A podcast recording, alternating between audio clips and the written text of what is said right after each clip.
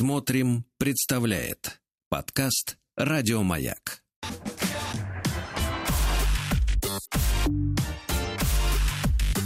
Сергей Стилавин и его друзья на маяке. Дорогие товарищи, среда на дворе. Здравствуйте, Владик. Доброе утро. Настроение у вас, конечно, такое расслабленное, карибское. Э. Уходим под море. Морское настроение. Да. Так, как сам, что Да посмотрели? неплохо. Ничего не посмотрел. Поспал неплохо. Погода такая, что лучше спать, дорогие друзья. Лучше спать, Да. конечно. Слушайте, ну как-то на нас поэты обратили свое внимание. Жаль. Да, поэты, ну, конечно, наш э, э, Таганрогский, э, наш прекрасный мужчина, обратил внимание. Виктору привет. Так вот, э, пишет Виктор э, следующее стихотворение, называется э, «Календарь перевернулся». И упал в лужу. Давайте. Да, вот. э, Это можно использовать стих для тех, кто не знает, как, когда надо что праздновать. Январь, день 18 день снеговика. Знали об этом? Нет. 18 января, день снеговика. Ну, теперь знаю. Откуда Виктор это знает в И Таганроге? зачем ему эта информация? Они там снега не видят. А знаете, почему он знает? Потому что он растет над собой, он развивается, в отличие от вас. Обратно согласен. Так. Нет, давайте другое стихотворение. Мне как-то вот мысли, Да-да-да, мысли, на- начал не с того, согласен. мысли о снеговике мне, как это, Ну, сказать, сейчас э, вообще не в тему. Давайте. Да. А, давайте другое стихотворение. Виктор, извини, не могу про снег. И ну, так рано, холодрыга. рано еще не пришло. Ну, и так холодрыг. Не могу, брат, не могу. Да. Значит, написал мне Максим. Так. Тоже ведь э, поэт. Понимаете, да? Кстати, среди наших э, русских классиков нет Максимов. Вы обратите внимание. Может быть, это первый? Только Максим пулемет и Максим перепелица. Все. И Тарган еще есть. Ну, не поэт тоже. Но хотя творческий человек. Ну да. Сам, по крайней мере, так себе заявляет. Ну, прекратите. Сергей Валерьевич, добрый день. Так. Вдохновился очередным вашим эфиром о девушке, жаждущей Мерседес. Да, да, И да. 300 тысяч рублей в базовой комплектации. Помните, да? Не напрягаясь, 300 Значит, тысяч. э, деваха, значит, давайте так скажем честно, раскормленная деваха, э, вот, э, Ну, не без- надо раскор. Ну, в теле. Ну, Красивая женщина молодого возраста в теле. Вот так. но неважно, в любом случае, так сказать, да, выбивающиеся из тренда тех, которые претендуют обычно на 300 тысяч Ну, в базовой Ну, комплектации. да. тюнинг не был обнаружен. Да, она написала о себе, что она, в общем-то, все с ней нормально, и она проработана. Там главная фраза, которую выхватил поэт Максим, что девушка проработана в 26 лет. То есть, в принципе, э, как мы говорили в свое время, отрезанный ломоть. Все. Слу- Слушайте, а нас пожурили. А как же Макси- Макс Горький? а? Во-первых, он Алексей Максимович Пешков. Мы же о настоящих именах Конечно, говорим. конечно. Вот именно. Настоящий, кстати, поэт, он э, псевдонима брать не будет. Вот Точно. это, это Чучев, правильно? Фет. Фет. Это кто вам? Это имена все. Этот Пушкин, правильно? Он же настоящий был по Ну, документам. конечно. Вот. А что Максим Горький? Ну, Максим Горький вообще от полиции скрывался. Он вообще, э, так сказать, на полууголовном положении. Итак, проработанный. Вы проработанная дама. Осознанность, судьба и крест. Влечет вас сильно и упрямо обитый белой кожей Мерседес. Седой хозяин транспортного средства рукой с кольцом поглаживает руль. В его машине очень много места, там не салон, а целый вестибюль. Мечты свои о роскоши лелея, укладываясь медленно в кровать. Не забывайте про девятки и газели. С них будет явно проще начинать. Ну, неплохо.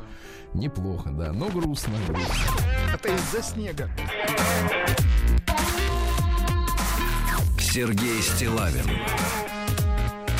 и его друзья. На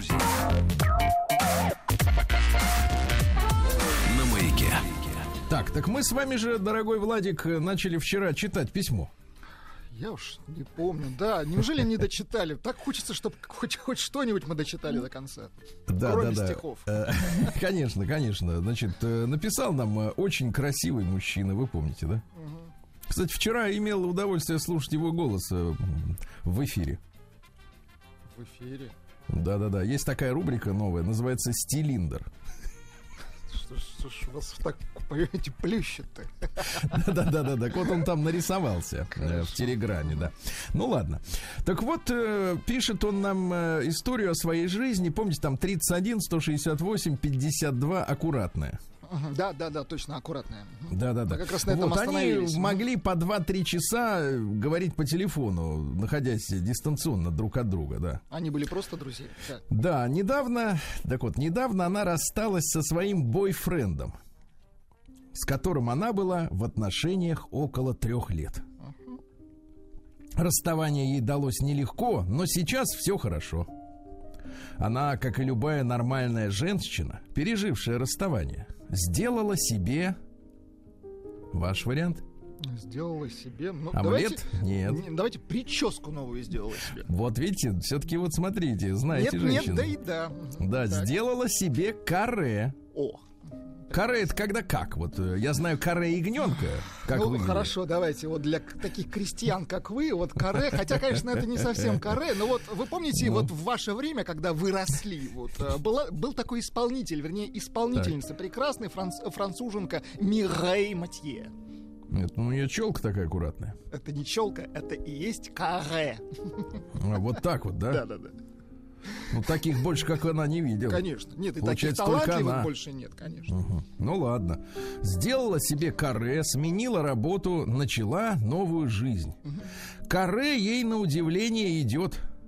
Раньше у нее были красивые длинные волосы прям до самых, до этих самых. Мгм. До самого вот что запрещено. Хорошо. Да, ну почему запрещено? В бане можно. Не, муж- а мужу, кстати, разрешено, конечно. Конечно. А на пляже ты видел их? Нет, ну там все-таки мини-бикини 69. Ну, значит, все это так настолько условно, что даже чача и рыба-раки Вы не про могут вот эти ленточки, которые популярны в последнее время. Знаете, как тортик оборачивают. Это не ленточка, это пе- перевязи. Шнурочки. Так. Да, так вот, значит, как они там не залазят? Раньше у нее были длинные волосы, прям до самых... ну, А каре дает ее образу некую агрессивность и решительность. В бытность мы э, друг другу симпатизировали. Ну, неправильно использовано слово. В какую бытность чего? Просто нельзя сказать в бытность. Возьми на заметку, дружок. Мы друг другу симпатизировали в шальном 2015. Вы помните, что было в 15 Вообще нет. Вот именно. И в последнее время я стал обнулять года. Да. Но, но это время, причем досрочно, до 1 января. Но это время прошло. Хотя было прям задорно.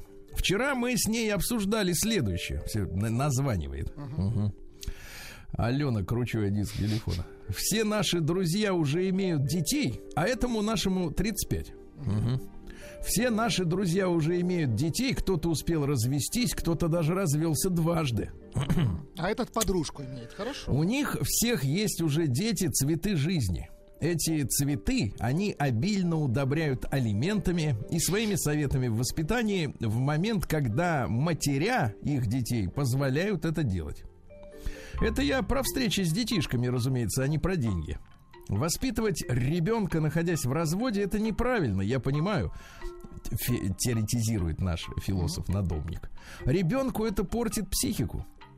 Что бы по этому поводу не говорили многочисленные коучи и психологессы.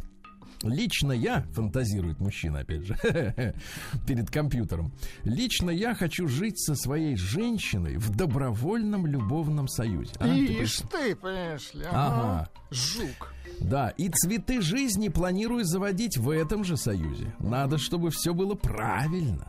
И дети должны родиться в семье, в любви. Все мы знаем, что женский век короче, чем мужской. У них начинают тикать разные измерительные приборы после 30. Они резко начинают все планировать. Тикать, шалить начинают приборы. Вот, говорите по-инженерному правильно. Шалят приборы. Да-да-да. Ну а что, вот посмотрите на мужчин, у них тоже пошаливает прибор. Ну, нет-нет, да и да. Согласен. Они, конечно, у женщин больше их. Конечно. Приборов. Они резко прибором богато, да. Значит, да. И каре с пробором. Вот так. Слушайте, меня поправляют. э, В основном Давай. женщины поправляют. уми- Ну. Пишут Мирей Матье сессон, а не каре. Как? Сон. Это прическа называется. А, и, кстати, а вот тертые калачи пишут, так у Гоголя каре. Погодите, так вы меня обманули-то уж. Ну, выходит, что так. То есть то- вы ну, надавили я- на меня да, Я тоже ошибался. Я думал, что у Мирей Ма- Матье красивая каре. А у нее? А у нее сессон. А у кого тогда кары? У Гоголя. Нет, погодите, мы же про женщин. А, ну если у женщин, вот пишут еще Ума Турман в, в криминальном чтиве. Знаете, не помню. Так Я вот я и так говорю. И, и слушайте, что за сессон? Каре у Мирей Матье. И вы меня не переубедили. Вот. Мгм. Ну ладно. Это когда волоски подворачиваются снизу. Да. Нет, еще, Так мо- вот, еще э, вот такие, знаете, типа вас, ва- вас, крестьян, пишут, это когда под горшок. Вот. Ну, горшок это другая прическа. А полубокс, а канадочка, а? Забыли? Забыли. Да вот, да, да. А потом сверху одеколоном рукой так. Вот так вот. Слушайте, А, мой давай. дядя делал Пошел. тройным. Это было отвратительно. Да-да-да, сверху по загривку, где начесано. Так вот, они резко начинают все планировать, буквально по годам, вплоть до поступления своего ребенка в институт. При том, что ей сейчас даже забеременеть-то не от кого. Ты понимаешь? И тут она мне выдает мысль, мол, если я и она в свои 40 будем одиноки, Нужно наше одиночество объединить и пожениться. А то ей, видите ли, уже пора. А? Я рассмеялся. Ну-ка, давай Ну, Давайте, рассмеем. как, как, как бы он Да. мог рассмеяться. Ну, примерно так, да. Мне это напомнило серию из сериала «Друзья». Господи, бедное поколение выросло на этом всем, да. 90-е, да. Мне не на электронике, как вы.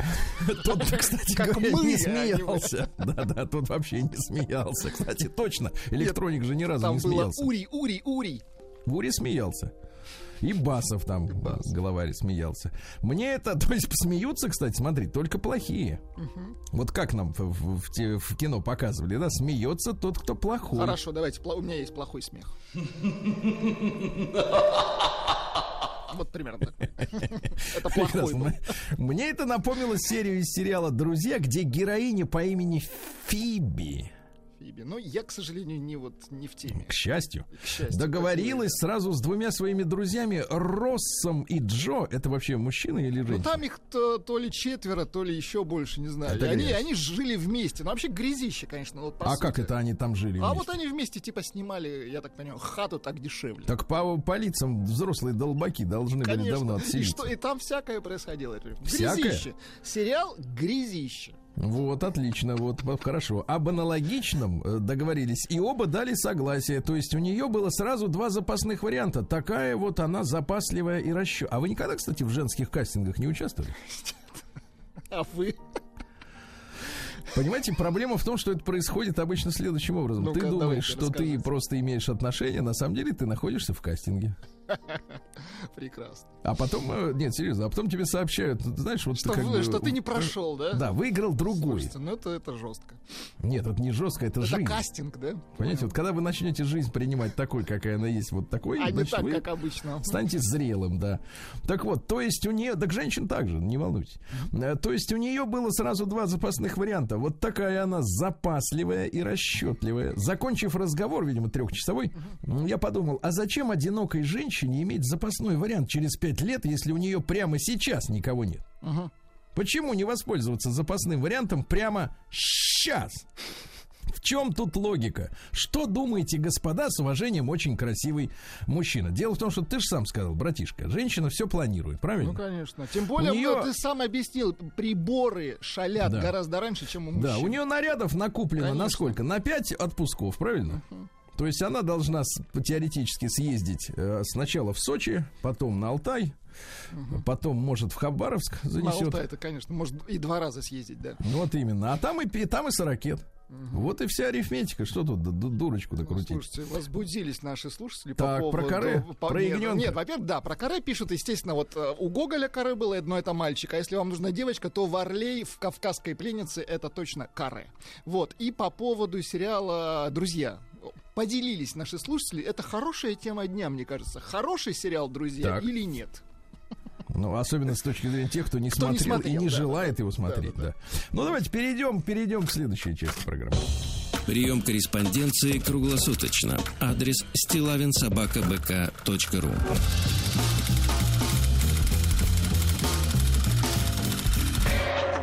Фамилия Стилавин 2 Л.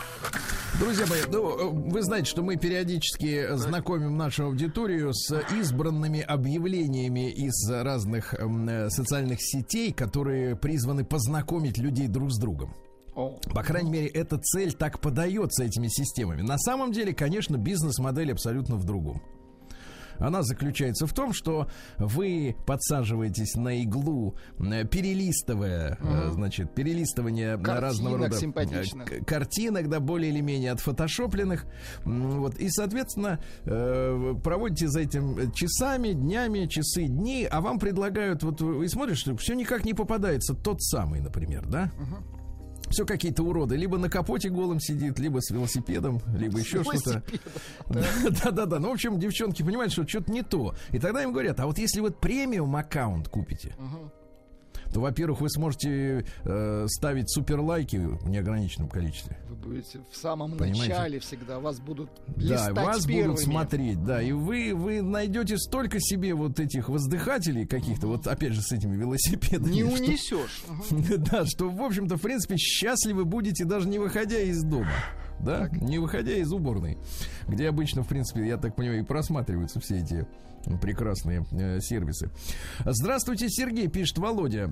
Шлю вам очередной материал из Киндера. Материал. Материальчик. Надеюсь, он поднимет настроение вам и вашим слушателям. Киндер богат не только перспективными невестами, но и гениями творческого разума. Мне приглянулась идея девушки, которая, возможно, совершит прорыв в мировой косметологии. А может быть, среди ваших слушателей найдутся венчурные инвесторы для свежей идеи. Итак, представьте себе, Владик, э, молодая, э, достаточно красивая девушка э, в стиле, ну, лицо такое скуластое для наших, нашего типажа лиц это необычно, это такое англосаксонское, я бы сказал, да, такое, когда вот скулы, как, как Софи Элис Бекстер примерно. Такая примерно есть. Написано, что ей 23 года.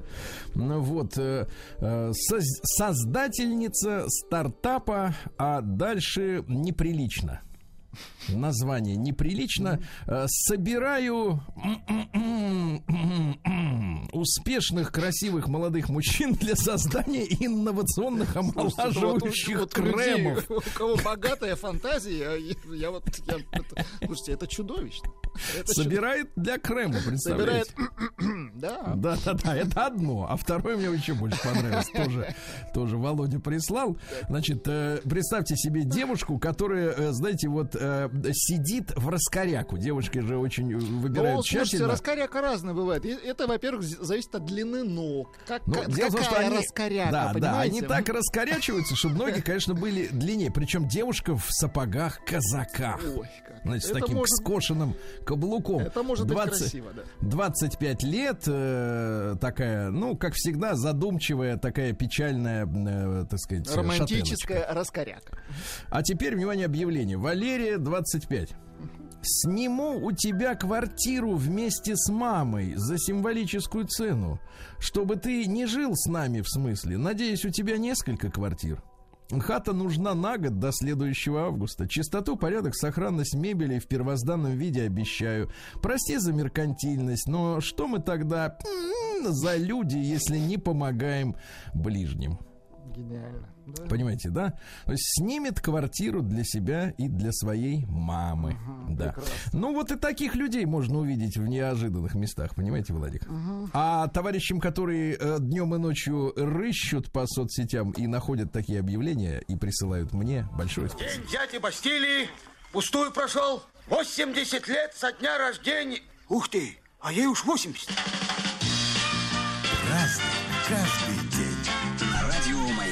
Друзья мои, 22 сентября сегодня. Ну что, э, давайте посмотрим, э, как сегодня состоится всероссийская акция, о которой многие только узнают, э, под названием «На работу на велосипеде». Прекрасно. Слушайте, друзья мои, мне очень нравится вот, что мы пытались, да, вот после 2000-х годов, честно говоря, перенимать какие-то вот европейские вот эти прихваты. Правда, совершенно не учитывая ни масштаб нашей страны, Ни климат, к сожалению, да. э, ни климат, да, в третью очередь, наверное, в первую очередь, э, скорее, а рельеф местности. Потому что, нет, Питер, конечно, под эту тему подходит, не подходит только расстояниями, но Москва, например, город, да, который, в принципе, не приспособлен для длинной езды на велосипеде, потому что у нас холмы. И все время то вверх, то вниз, и, естественно, это неудобно, потому что люди смотрят на то, что происходит в Амстердаме. Амстердам это абсолютно плоский город, да, причем очень компактный, и, естественно, там это все возможно. Надо просто учитывать реальности. А, День партизанской славы Украины. Это Ничего, как- ничего. Каких Еще, партизан-то вот еще поднимутся партизаны. Нет, вы с бандеровцами не путайте. День языков народов Казахстана. Там официально 11 национальных языков, Ну, да, понимаете? поздравляем. И хорошо. А Всемирный день без автомобиля. Ну, у вас, вы, в принципе... Я его каждый день отмечаю, да. Да. А Всемирный день защиты слонов и отдельно, друзья мои, носорогов. А от кого защита?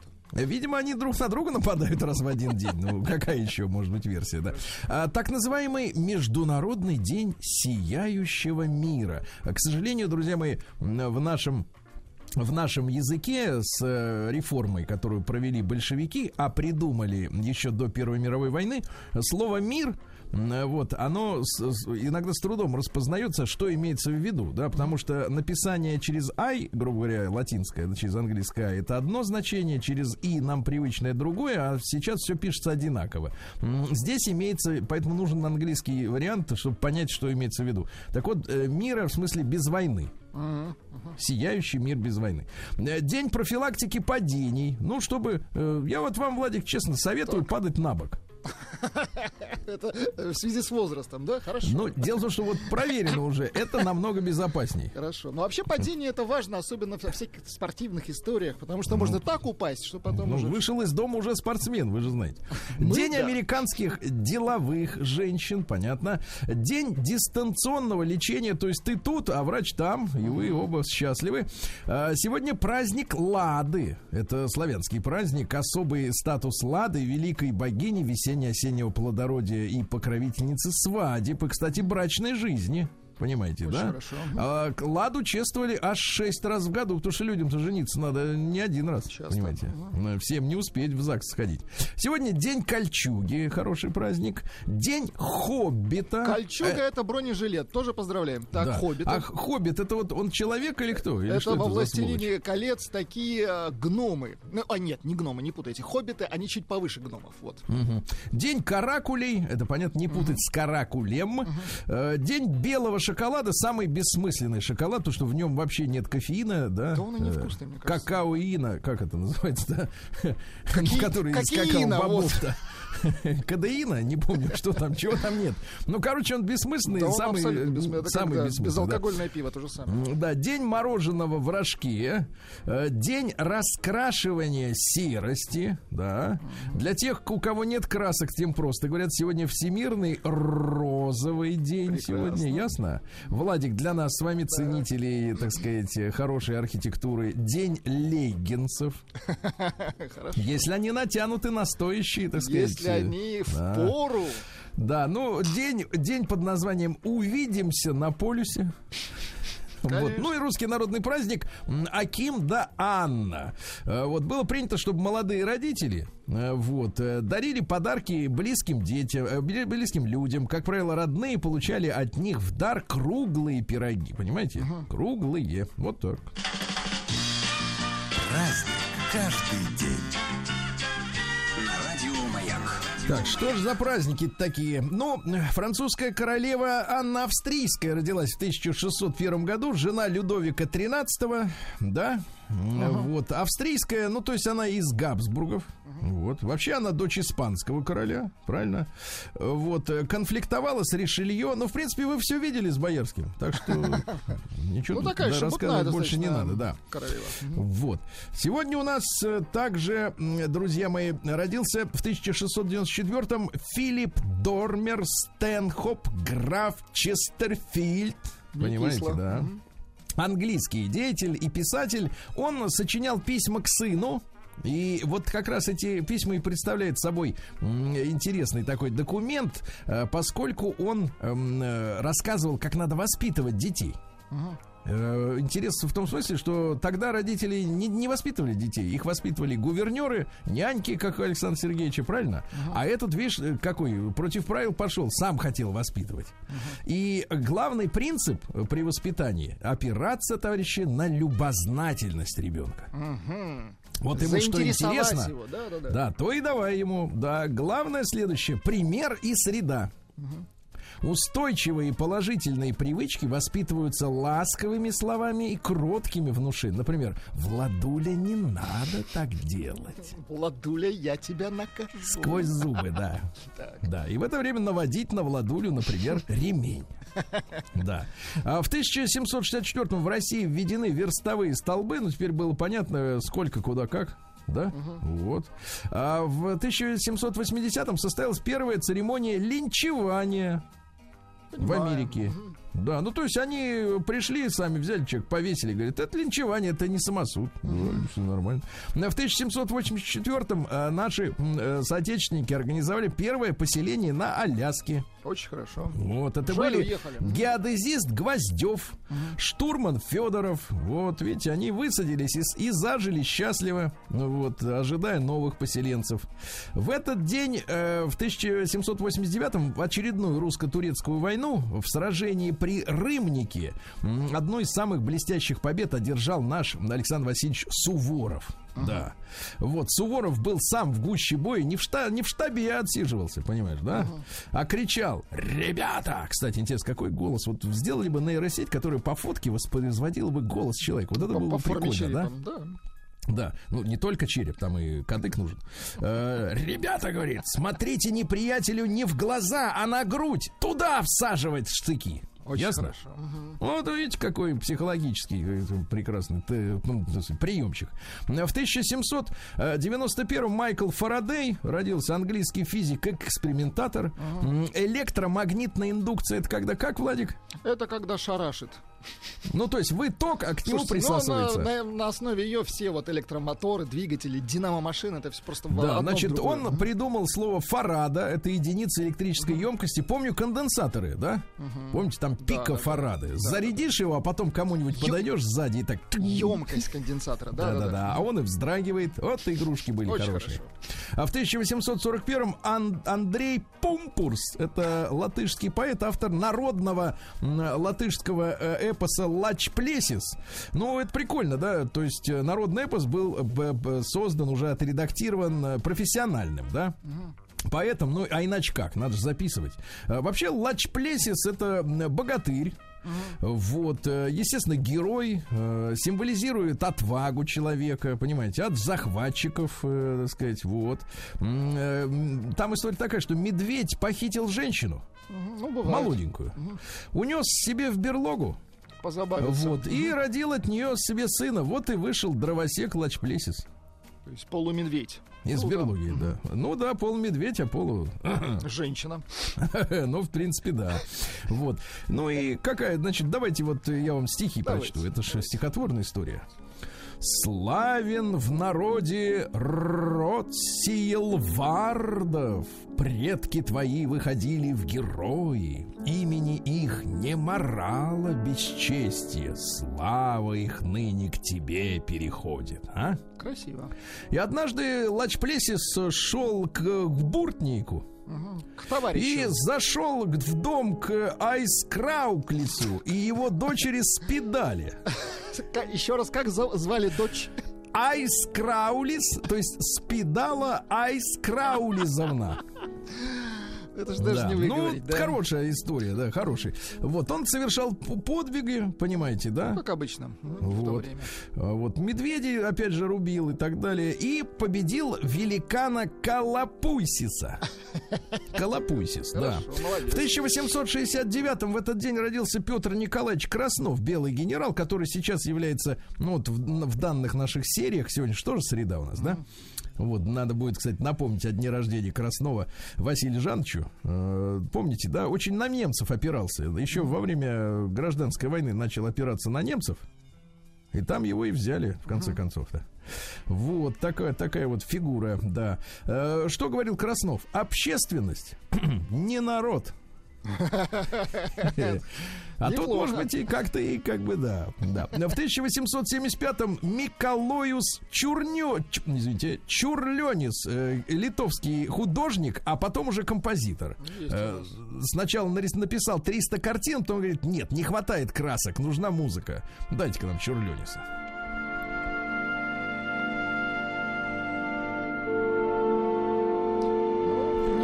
Неторопливая, А как на экране, на экране титры. Да, да, да. Ну, Ладно. хорошо, хорошо, да, хорошо. Неплохо. Э, В 1893-м Алексей Федорович Лосев, наш философ и писатель, э, он сделал для античности то же самое, что Лихачев для древнерусской культуры. Понимаете? Да, да, да. Например, открыто говорил ученикам и последователям о своей вере, проповедуя имя славие. Вот вы знаете, что это такое? Нет. Ну, хотя бы узнали, что это есть. И, с вас и того довольно. А в 1900 году Сергей Иванович Ожегов родился языковед. Э, Ну, вы знаете, есть и словари Ожегова. Да, толковые в том числе. Он, кстати, был членом комиссии Моссовета по наименованию улиц Москвы. Понимаете, да?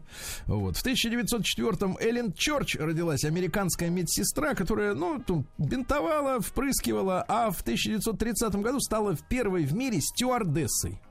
Причем именно женщины-стюардессы, а самолеты были небольшими. Во-первых, они должны э, были э, быть хрупкими. да? Компактными. Да, вес максимум 52 кило. Да. Э, Но при этом именно стюардессы таскали чемоданы.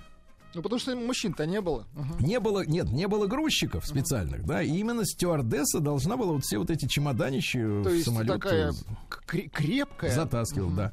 А в 35-м учреждено звание маршала Советского Союза в этот день, а в 38-м родился друг СССР. Замечательный американский актер и певец. Он, правда, предпочитал жить в ГДР. Там ему как-то лучше было. На фабрике Дефа он снимался в вестернах. Замечательный мужчина, красавец Дин Рид, помните? Помню, конечно. forevermore, for we shall hold his banner. Кстати говоря, про него есть история, что он покончил жизнь с самоубийством. И даже были обнародованы документы уже после распада, то есть после объединения, наоборот, Германии и Штази, местной службы безопасности, э, где, оказывается, нашли прощальное письмо Дина Рида перед смертью. Но он был героем с лагеря социализма, и поэтому сказали, что произошел несчастный случай. Понятно. А он сам, понимаешь? Вот так. Ну что ж, товарищи, в 1949 году Советский Союз взорвал первую свою атомную бомбу. Мгм, Хорошо. Вот. Э, По воспоминаниям нашего замечательного разведчика э, Павла Судоплатова, уже через 12 дней после окончания сборки первой атомной бомбы в Америке описание ее устройства уже было в Москве. Сейчас вот хорошая была история, помните про это, про грузовики Вольво? Тоже вариант. Или, или нехорошая все-таки. Хорошая история. Я считаю, что вот, вот когда вот в эту сторону все, Всё а туда хорошо. шпионы проклятые, туда шпионы, да-да-да. Ну вот, Дэвид Ковердейл, ваш любимец, отмечает Да, сегодня нравится. 70-летие, ребята. Хорошая. А как начиналось-то все? У родителей был бар. И он с детства видел концерты живой музыки, понимаете? Ага. Ну и алкашей тоже видел, конечно. Да, да, да. Вот, в 1955-м в Великобритании началось коммерческое телевещание, понимаете, да. Вот, а в 1957-м еще один ваш любимец, Ник Кейв родился Ну, из не- Австралии. Ну нет, он слишком мрачный. Да.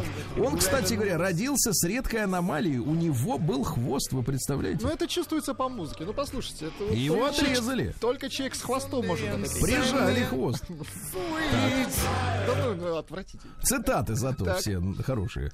Не все наркотики одинаково плохие или хороши. По-настоящему скверными мне, сказал Ник Так. Кейв, кажутся те, которые достаются бесплатно. Это когда подсаживают людей. Вот, да.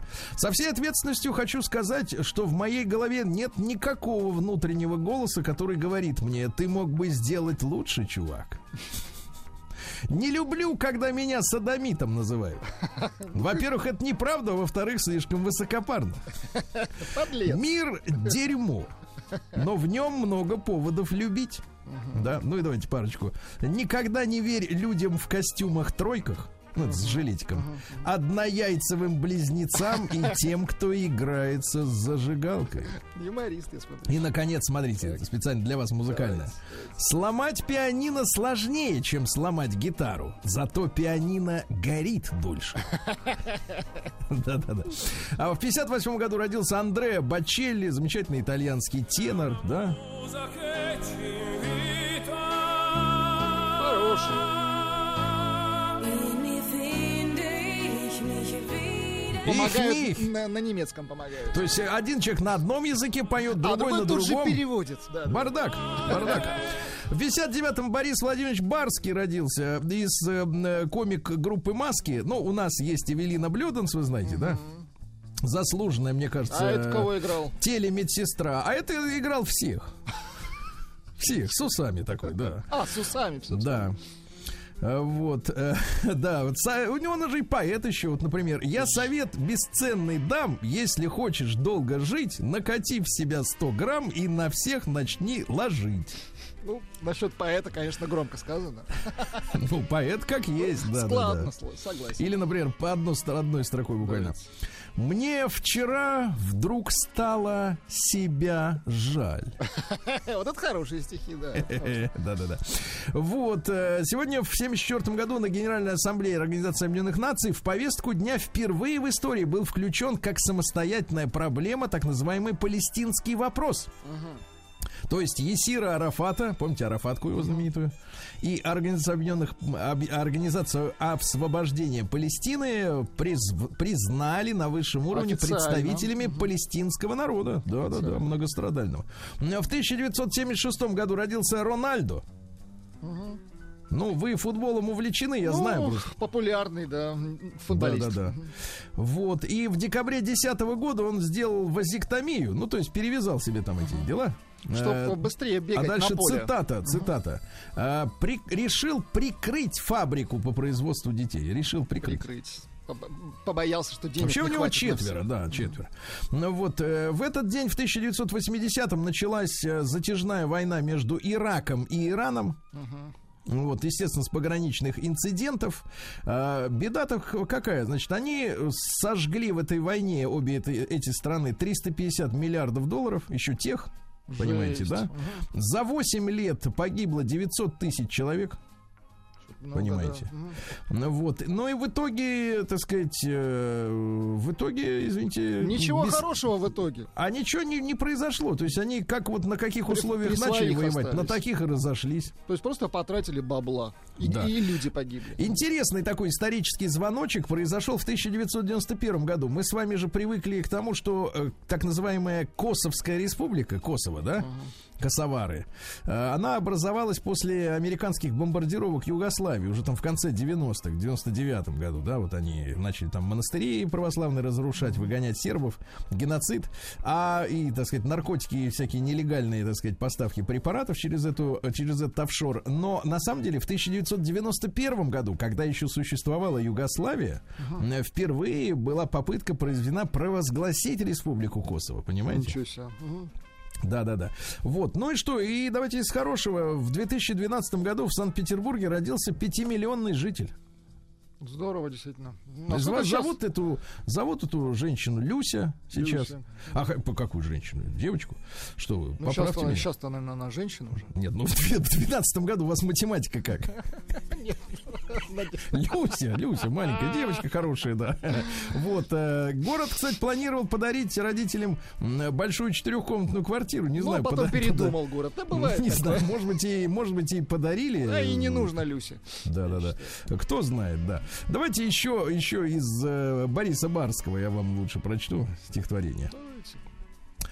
А, Мне хотелось, чтобы у вас одеялка убежала. Крепко. крепко. Чтобы лежали вы в анфас, и луна вас обнажала. Чтоб сбежала простыня, и прикрыть вам нечем тело. Вот, моля, вы на меня смотрите, а мне нет дела. И сплетая стыд и боль от такой вот переделки, вы лежите, как бризоль, обнаженная в тарелке. Чтоб подушки ускакали, спотыкаясь семеня, Чтоб, стыдясь, вы мне сказали, ну, хоть ты, прикрой меня. Вот такие стихи, понимаете? Ну, Жалко, конечно, что человеку э, некому рядом сказать «не пиши». Понимаете, это очень жалко всегда, это обидно. Понимаете, а Борю пишет- не трожь. Не, Борю я не трогаю, я просто говорю, что про окружение жаль. Так это, Эвелин, ты уехала?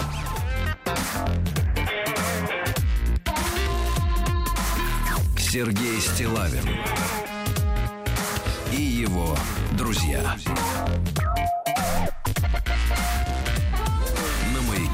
Друзья мои, ну что же, э, среда, э, сегодняшний день не будет исключением для столичного региона. Также будет дождь, не такой длинный, но тоже до плюс 8 градусов тепла, не больше. А что Омск? А другое дело в Омске, товарищи. Потому что там пасмурно.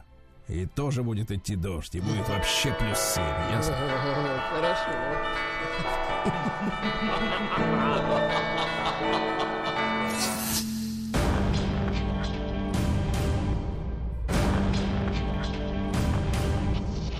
Новости региона 55. В Омске забывчивые пенсионеры регулярно устраивают соседям утечку газа. А? Ай-яй-яй. Представляете? Опасно. Да-да-да. Дело в том, что амичи рассказывают, что рядом с ними на улице энтузиастов живут э, пенсионеры с деменцией, Плохо. из-за которых уже пятый раз за месяц произошла утечка газа. А если бы кто-то чиркнул спичкой, Слушайте, а? ну это очень опасно.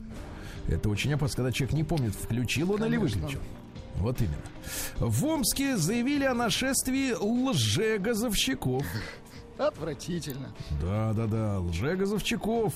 А, Специалисты отвечают, что пошить любую одежду можно, в том числе и специ- одежду специалистов Омск Горгаза. Но местный руководитель подчеркивает, что никогда специалисты Омск Горгаза не придут в вашу квартиру. Это не конец фразы. И не станут навязывать услуги по замене счетчика, шланга, трясти какими-то постановлениями правительства. Никогда не придут. ясно? Запомните. Вот именно. Раз пришли, значит, не они. Омский грабитель выбирал в жертвы людей с вредными привычками. Хорошо. Нет, плохо. Так вот, э, э, технология была такая. Устраивать конфликт, драться, а затем отбирать ценные вещи. Во время перекура, да, во время перекура возле кафе на 25-й рабочей улице к мячу 32-летнему подошел молодой человек. Между ними сразу разгорелся конфликт. Неизвестный избил потерпевшего, забрал его телефон и убежал. А через несколько кварталов продал случайному э, прохожему за 4000 рублей. Э, 23-летнего арестовали. Представляешь? Арестовали. Два уголовных дела. Калачинская бизнес-вуменша занималась похоронами прямо в жилом доме. Ай-яй-яй-яй. Могла бы Магазин. хотя бы выйти из дома. Нет, выйти мы не можем. Магазин ритуальных услуг располагался на первом этаже жилого дома. Не за то, что всеми законодательными актами Российской Федерации это запрещено, вы представляете? И даже смогли закрыть этот магазин гробов под названием «Дом траурных обрядов» Дом только через суд. Только через суд, да. В Омскую область попытались незаконно провести форель. Представляете? В, в автомобиле было 70 килограммов красной икры из Кыргызстана. Откуда красная икра в Кыргызстане, я не знаю. Наверное, Это водится. перевалочный пункт. Ну, слушайте, то есть амичи останутся без форели? Погоди, но документы были в порядке. А вот 430 килограммов форели без документов были. Жаль. Вот и все, завернули, да. А, в самой новой школе э, Омска выяснили, что там были поборы, вы представляете? Поборы. Да, классные руководители просили скинуться на принтер, То есть ватно-марлевые называйте повязки. это правильно. Это были классные поборы. Да, ватно-марлевые повязки, влажные салфетки, бумажные полотенца, электропровод и удлинитель. Отвратительно. Для принтера, наверное, да? Конечно. Но при этом, э, так сказать, комиссия установила, что на мел, ведра и веники, вопреки заявлениям родителей, деньги не брали. Очень хорошо. Вот и все. Омские выпускники оказались в самом хвосте рейтинга по зарплатным ожиданиям. Представляешь, какие замечательные, скромные ребята и девчата. Как выяснилось, омские выпускники готовы пойти работать в среднем за 30 тысяч рублей. Ниже в рейтинге ожиданий оказались только выпускники из Алтайского края, которые согласны и на 26. А вот лидеры, смотрите, где у нас находятся. Магадан, Сахалин, Ненецкий, Чукотский автономные округа. Там рассчитывают Вот на они где. 70. Очень хорошо. На 70, да. А в Омске анонсировали необычную облаву на водителей. Будет спецмероприятие под названием «Молодой водитель». По лицу будут узнавать, м- молодой или старый, да. А, э, а мечи пожаловались на море кипятка в центре города. М. Плавает кипяток-то. Ну, ну, такое. Остывает, да. Ну и давайте, беда в Омске, э, самая настоящая. Омская мэрия в очередной раз объявила конкурс на пост главы департамента финансов. Так. И вроде как обещают приличную зарплату э, от 89 до, 102 до 123 э, тысяч рублей. Понимаете? Но проблема в том, что место не очень. Э, дело в том, что после того, как суд признал виновным занимавшего этот пост опытного фи- финансиста Богдана, э, место освободилось. Э, вообще Богдана освободили уже, так сказать, по удоб, условно, досрочно. Вы хотите сказать, досрочно, что это место это заговоренное. Да-да-да. Там люди не выдерживают. Да, нет, оно как-то не приманивает. Его уже освободили. Но дело в том, что проблема в следующем. До лета 22 года товарищу Богдану запрещено занимать чиновничьи посты. Жаль. вот как бы перебиться бы вот, вот эти полгодика бы, да. Вот. И с июля еще прошлого года мэрия ищет претендентов. Раз в два месяца объявляется конкурс. А люди вот, боятся. Однако замену Богдану все еще не могут найти. Причем боятся не конкурса, а сесть. Да ну брось, ну что честно. Сергей Стилавин и его друзья. На маяке. Так, ну давайте посмотрим, что у нас э, происходит в целом. А, Рамзан Кадыров э, пригласил Байдена приехать в Чечню. Думаю, Байден откажется. Нет, нет, не должен. Ну Вот. э, дело в том, что Байден в своей очередной речи решил упомянуть Чеченскую республику как самую проблемную и агрессивную в мире. Ты представляешь? Да это не ему Вот. решать. А Рамзан Кадыров ему ответил. Байден, говорит, сделал настолько абсурдное заявление, что в ответ э, на которое я могу только пригласить его в нашу Чеченскую республику, чтобы он воочию убедился, что здесь нет петухов и даже нет такого слова. Вместо них у нас куриные мужья. Ясно? Ясно. Вот так. Вот замечательно. При, пусть приедет дядя Байден. а. Значит, ну что, наш коллега, давайте поздравим, во-первых, Евгений Попов Так, стал депутатом. неплохо. Помните, вы же встречаетесь с ним на ступенях регулярно. Да, вместе с вами когда-то встречался, а теперь Да, просто... он э, улыбчивый, обаятельный человек, вот, эм, ведет телепередачи. Э, Короче, стал депутатом и теперь будет выступать э, против того, чтобы в столичных дворах устраивали стоянки таксомоторного парка. Правильно. А также будет сражаться с теми, кто на платных парковках прикрывает номера бумажками и тряпками. Прищучить всю эту сволочь, правильно? Да, вот так вот. Дальше вышло исследование, ну не то что исследование, а так компетентное мнение, почему большинство наших мужчин носят черные причерные куртки. Черные причерные. Да. А Стилисты говорят, э, что, э, так сказать, э, в этой куртке безопасно. У нас немногие любят выделяться, да? По мнению стилистов, если бы закупщики поставляли коллекции чуть расширенной цветовой гаммой, то то, конечно, мы бы тенденцию переломили. Просто покупают только черное, ну вот эти поставщики А я знаю, магазина. откуда идет черный цвет в России. Это идет еще от Ивана Грозного, от опричников. Вот. Понимаете, они вот Думал, вы Виктора Робертовича зацепите. Нет, смотри, пошли дальше. глубже Да, ну пошел, и да? потом самое главное, конечно, принцип черной куртки. Она сочетается с любой другой э, одеждой, правильно? Хоть с белой, хоть с черной, универсальная вещь. А иметь сочетается с землей. 10, значит, а иметь 10 разноцветных курток, это, знаешь, не миллиардеры. Это, во-первых, бессмысленно. Да. Дальше суд в Москве приговорил к шести годам колонии врача клиники, где изувечили пациентку. Значит, э, на 6 лет посадили хирурга Льва, который оперировал э, девушку Каролину. Девушка Каролина хотела сделать себе нос. Вот, а ей вместо этого пробили основание черепа. Можете себе представить? Вот где нос и где основание черепа. Насколько я понимаю, это с разных сторон э, головного глобуса находится. Он не нашел, да. Да. Просили э, взыскать 10 миллионов рублей в пользу потерпевших. Согласились на 500 тысяч только. Ну, как-то вот не бьется, да. В России подорожала шаурма на 8%. А, до вот 100 это, а вот это серьезно. Да, до 166 рублей за эту, так сказать, Это на нос. ужасно. Вот, э, кстати, в Москве э, шаурма дешевле, чем питерская шаверма. Да. А в Питере она популярнее просто. В Питере потому что шаверма за, за, за бренд. Она крепче. За бренд, да. В Москве 162, а в Питере 183, ребята. Это Ну, разные такая- культуры. Это совершенно разные блюда. Конечно, конечно, это другое, надо говорить. А большинство мужчин, э, посмотрите, какая интересная история, в России, я так понимаю, в детстве мечтали стать космонавтами и военными, Так, понимаешь? А стали? А, Но спрашивали не космонавтов, как вы понимаете, да. А, Вот. а, Большинство женщин, ну как большинство, там доли процента, говорят, что хотели дарить знания и лечить больных. Но тоже, видно, не случилось. Мгм, Да. Вот почти каждая пятая женщина мечтала стать врачом. Хорошо. Еще 16% преподавать. А, Юристом, продавцом, актрисой, дизайнером хотели быть 4% наших женщин. А По 3% военнослужащими, Вы извините, певицами. Так. продавец-актриса это отдельная, да, как бы профессия? Продавец-актриса. Ну, иногда надо и успе- уметь себя продать Нет, нет, на да, и да. кастинге. Понимаю.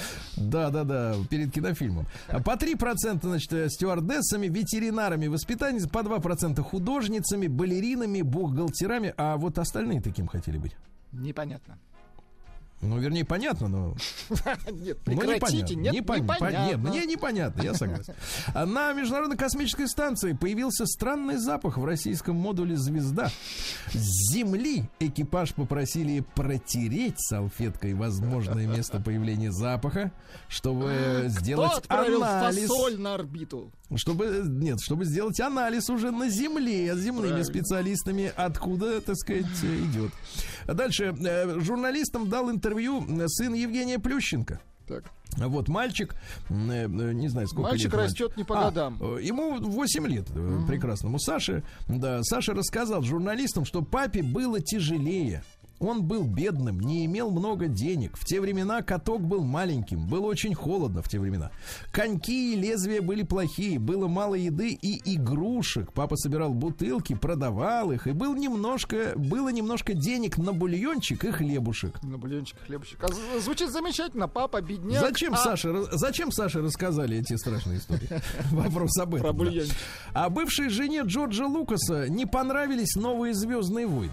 Давайте-ка скажем честно, одни твое собачье дело, правильно? Во-первых, твой этот Джордж Лукас, во-первых, он бывший, правильно? Ты кто? Во-вторых, Лукас все продал. Правильно? Франшиза не его. Продал. В-третьих, это делают совершенно другие люди. Не твое дело. И для Да. других людей. Да. В Госдуме отреагировали на ситуацию со ставками в юношеской сборной по гандболу. Опа. Дима, Саша, Никита, Дима, Даня, Саша, Максим, Никита. Максим, Жора, он же Гога, он же Юра, отстранены из-за подозрения в том, что делали ставки на свои же игры, я так понимаю. Это Это, коммерческий хоро- подход. это хорошая схема, кстати. Да, да, если бы вы пили. Диана Арбенина считает, что пандемия помогла в реализации артистам-пустышкам. Так, понимаю. Ну, Вот э, дальше. Э, э, Вассерман Анатолий, который тоже стал депутатом, слышали? Считает, что детей со школы нужно учить обращаться с оружием. Чтобы понимали, как это опасно. так же, как и он, уже со школы владели, не знаю, мечом. Да, Мечом, Щитом. парабеллумом, да. А более 70% врачей считают, что власти вредят здравоохранению. Власти. Это где это власти какие? Давайте следующую новость. Да, согласен. Бывший муж подал на суд, э, в суд на Полину Гагарину из-за детей. Так. Вот причем э, хочет видеться не только со своей дочерью совместной, но и с сыном, э, так сказать, певицы от первого брака, потому что воспитывал как родного, а теперь лишен этой возможности. Вот представляете, да. А дальше грустное сообщение. Муж дизайнера Тома Форда скончался после продолжительной болезни. Вот, да, к сожалению. Э, Дочь Пикассо подарила Франции 9 работ отца, чтобы они отстали от нее с налогом на наследство. Отстали. Так. Да. Ну и что интересного, э, Минюст предложил поощрять некоторых э, осужденных походами в театры и на концерты. Знаете, вот представляете, Третьяковка, да? Не И значит, поощрять, Значит, а вот заходит, нет, посмотрите, нет, нет, Третьяковка, да, заходит э, группа школьников. Так, так. Э, И, так сказать, да, э, из, э, так сказать, из Южного федерального округа. Дальше заходит э, группа китайских туристов. А вот и товарищи в полосатых костюмах заходят, да, тоже, понимаешь ли, приобщаются Очень к хорошо. искусству. Правильно, искусство должно служить людям. Вот так вот, да.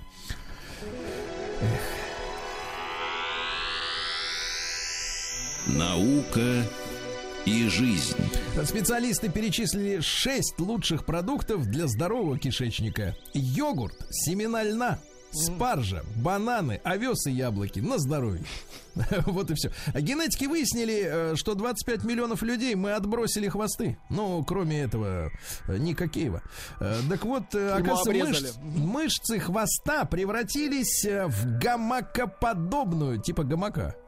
Э, Сетку, которая пересекала э, снизу тело человека и помогала поддерживать внутренние органы и еду.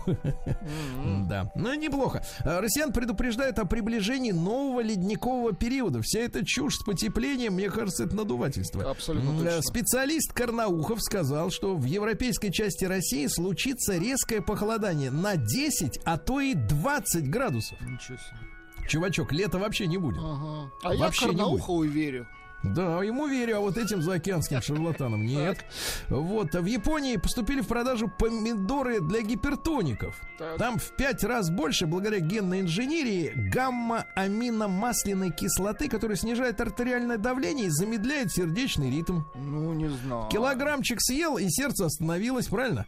Жесть. Вода на Марсе исчезла из-за того, что он слишком маленький. Ну, просто слишком мал для воды. мне кажется, просто у нас слишком псевдоученые. Да. Дальше, э, что интересного. В России провели в НИИ Склифосовского первую операцию обновленным гамма-ножом. Ты прикинь. Круто. То есть он это э, лучом режет. Понимаешь, да? Безболезненно, кстати говоря. Можно вот Ничего не отрезать, и ничего не да-да-да. почувствуешь. А. Созданная осязаемая на ощупь голограмма. Класс. Вы представьте, в ней используется, ну там, конечно, хитрый способ, но такой понятный. Специальные форсунки, которые направляют на руку струи воздуха различной мощности. Вам кажется, что вас кто-то трогает. Прекрасно. Да. А гибель библейского города Содома, где жили садомиты, помните, в те времена, э, связали с падением метеорита. Оказывается, сверху прям каменюгой А, накрыло. таких приплющило. Просто при... Да, все. Да. Научный факт.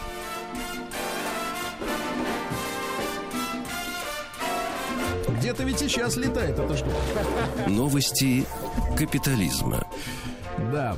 А, ну что, в Австралии, где на 42% во время вот этих жестких коронавирусных мер э, э, увеличилось число разводов, в барах создали специальное меню для тех, кто отмечает расставание. Мгм, прекрасно. Э, Название, честно вам скажу, неприличное. Не очень. Неприличные, да-да-да. А из крана гостиничного номера в США высыпались кристаллы метамфетамина, наркоты. Класс. Из крана. В Румынии мужчина вернулся домой, ему уже 90 с лишним лет, через 30 лет после исчезновения в той же самой одежде, в которую он ушел 30 лет назад. Вот, Вот это шмотки, ш- шмотки шили, шили. Представляешь, в то время как, а? А, Крошечный козел, козел в Канаде убил гризли в неравных схватке. Представляете? Не представляю. Да. В Бостоне школьников отвезли на экскурсию в автобусе для вечеринок, где свет, э, женщина. Нет, женщина. Женщины, женщины Вот, там э, были. в Кении сделали бесплатным Netflix. О, вот эта тема. Это Летим, хорошо. да? В Кению, да? Так. На Украине предложили сделать 8 марта рабочим днем, правильно, и Новый год надо туда же, нечего отдыхать, некогда. Э, Вот. А, э, Александр Григорьевич Лукашенко считает, что в семье должно быть минимум трое детей. Хорошо. И это правильно, да. Ким Кардашьян довела до истерики свою помощницу по дому, зачем-то подарив ей сумочку Гермес за 25 тысяч э, долларов. Это примерно миллион девятьсот тысяч И рублей. та сошла с ума, да? Ну, потому что эти деньги можно было дать наликом, правильно? Ну, куда она пойдет с этой сумкой? Ну, куда? Ну, На кухню.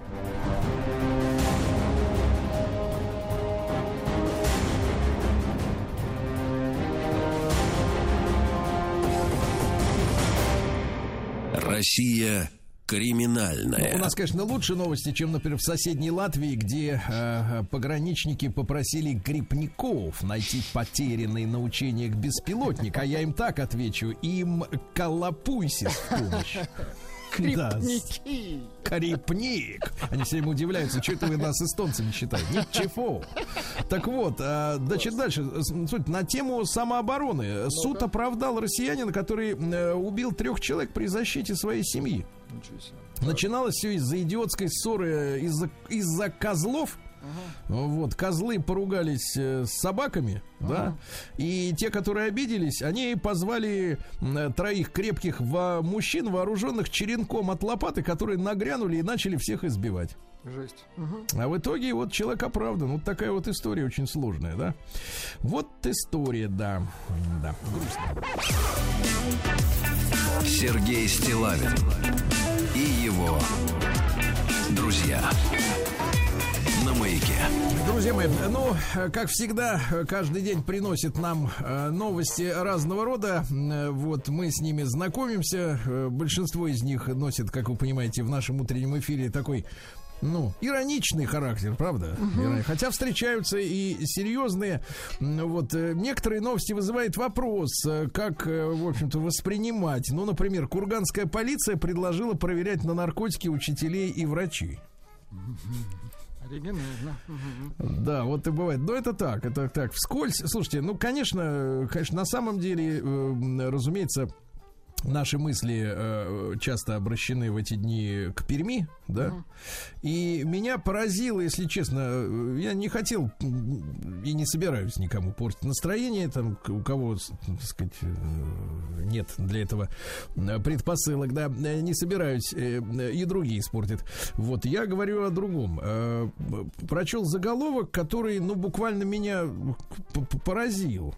Значит, звучит он следующим образом. Мать, устроившего стрельбу в Пермском вузе, рассказала, что ее сын был идеальным ребенком. Я даже, я, я, слушайте, я даже не хочу сравнивать определение идеальное с тем, что он сделал этот э, человек, да, вот. А, но сама по себе формулировка, вот честно, для меня она, она какая-то вот от нее отдает, я не знаю, я не хочу никого оскорбить, но, ну, мягко, давайте я выбираю выражение, мне странно слышать э, от того, что в принципе, э, к живому человеку, да, могут э, быть э, применен, применена формулировка, э, ну, которая касается, мне кажется, каких-то, ну, совершенно субъектное описание вот человека, да, то, то есть как его поведение, его роль, да, вот оно, оно названо идеальным. Э, Как будто, как будто мы, э, знаете, вот, э, я не знаю, ну даже если ты вот, например, собаку выбираешь, да? Ну, вот давайте с маленького начнем. Вот выбираете вы собаку, например, захотели, или кота, правда? Котеночком. Вы понимаете, какого он должен быть окраса, ну, то есть цвета, да? Выбираете, понятное дело, породу, да? Но даже у собаки есть свой характер. Абсолютно точно. Нрав Конечно. какой-то, правда? И, и, за- и приняв решение завести животное, да, вы понимаете, что вот оно На может ш- быть своенравным, у него на, будет на что вы настроение. идете, естественно. Да, у него конечно. будет настроение. Вы берете на себя ответственность за то, что в вашем доме появился, э, появилось существо со своим характером. Каким бы примитивным э, нам об этом не рассказывали учеными, ученые, не был бы кот или пес э, с точки зрения рассудка, но свой характер. Вы принимаете это, да? Вы, э, так сказать, э, трудно найти человека, который сказал бы, вот у меня идеальная собака. Ну, потому что иногда какие-то причуды бывают, да, приколы.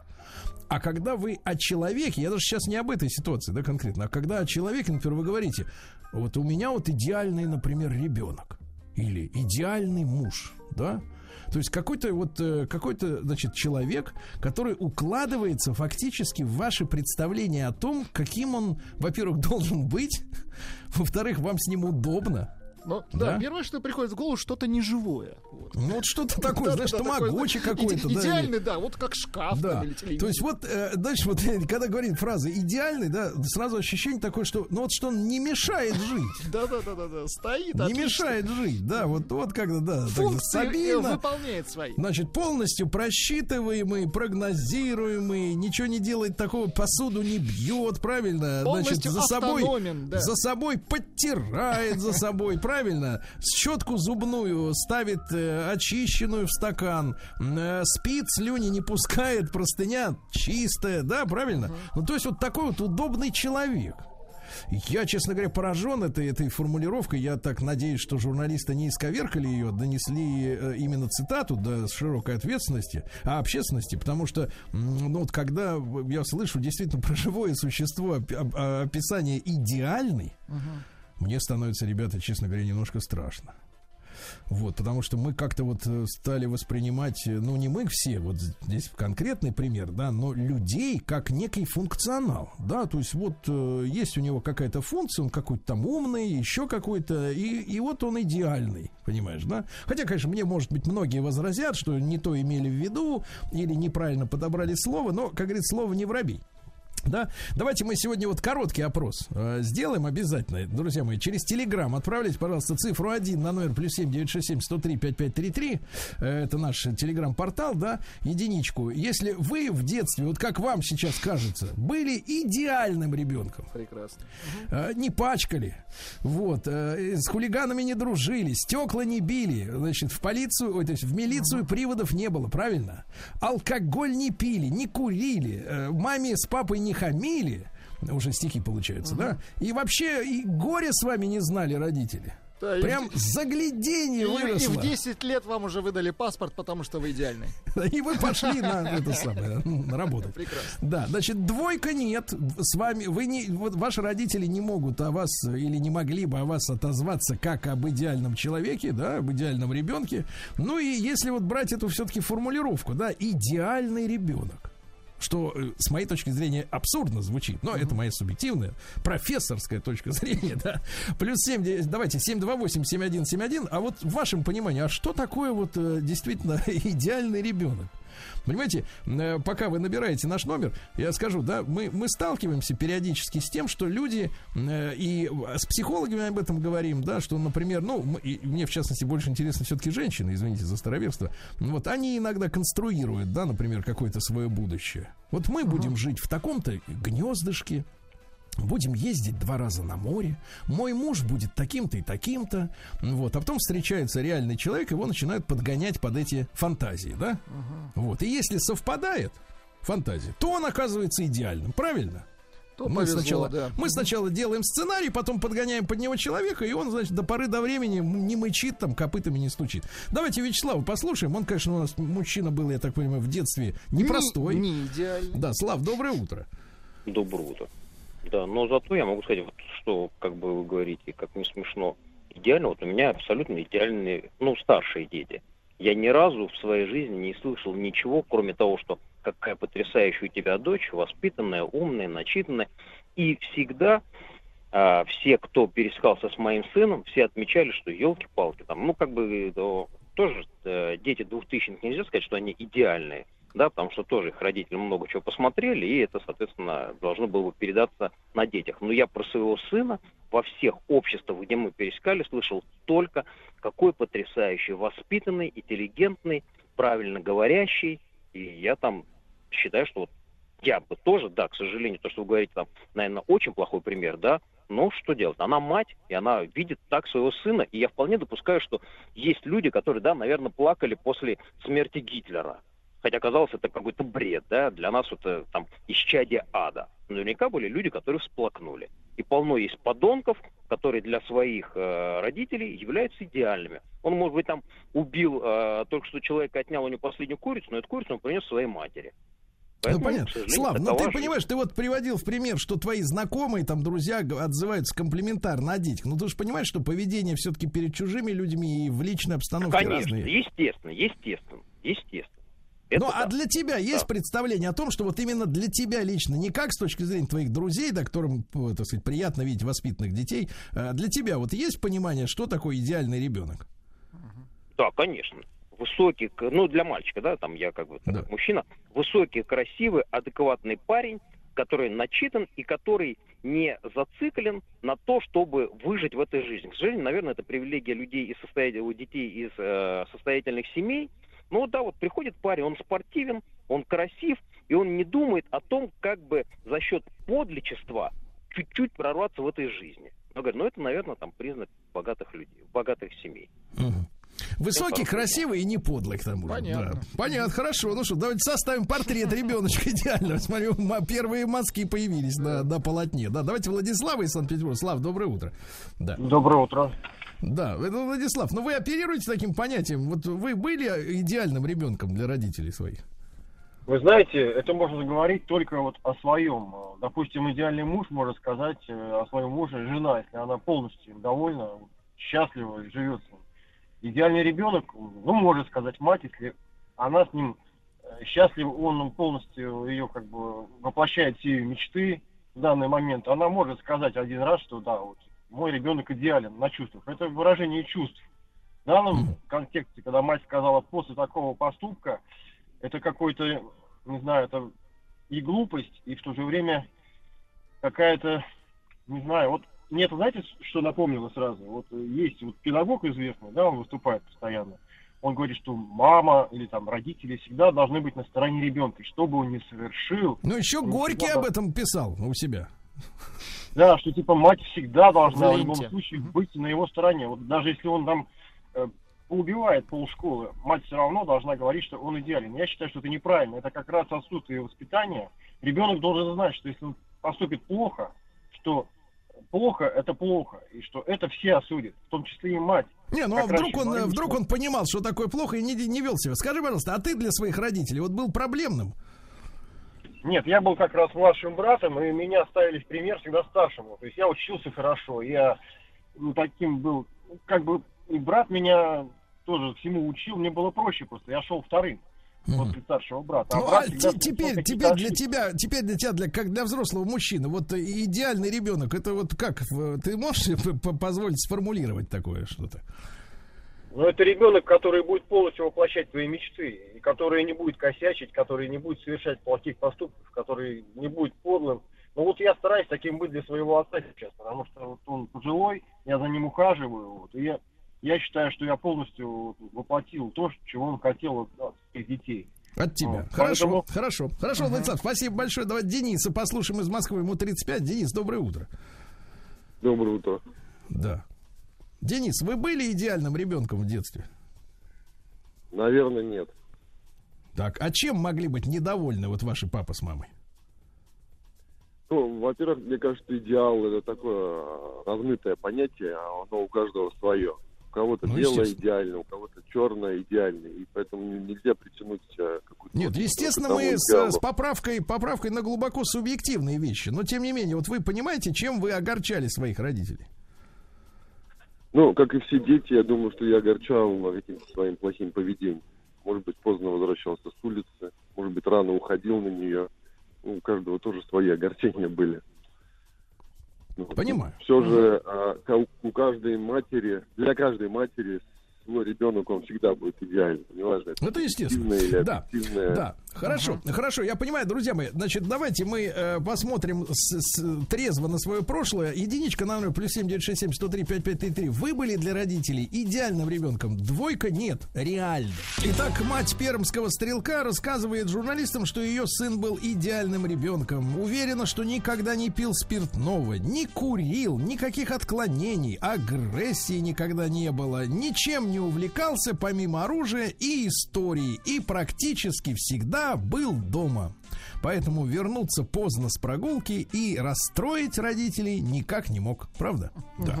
Ну, короткий опрос, он идет своим чередом. Ребята, э, 728-7171, были ли вы действительно таким э, идеальным ребенком? И что в вашем понимании, если вообще, в принципе, у вас язык поворачивается, так сказать, о живом человеке, который, ну, соответственно, этой оценкой, да, лингвистической, подгоняется, его поведение подогнано под э, ваши, ваши представления о том, как должно быть, да? Да? Правильно? Вот. Давайте Андрея послушаем из Томска. Андрей, добрый день. Добрый день, Сергей. Здравствуйте. Да, вы как были э, в свое время ребеночком таким приличным? А, Сергей, вот прежде чем на ваш вопрос ответить, я все-таки хочу выразить соболезнования всем Конечно. погибшим, всем пострадавшим, мои сочувствия. И учитывая, что я отец двоих девочек, у меня есть определенные опасения в этом смысле. Что касается меня, как идеальный я был ребенком или нет, воспоминания мои о моих родителях э, говорят о том, что я не был идеальным. У них были поводы, а, как сказать, ну, наказывать меня. Да. М, Ну, ты, был идеальным. ты скажи, ты исправился э, вот к 51 году?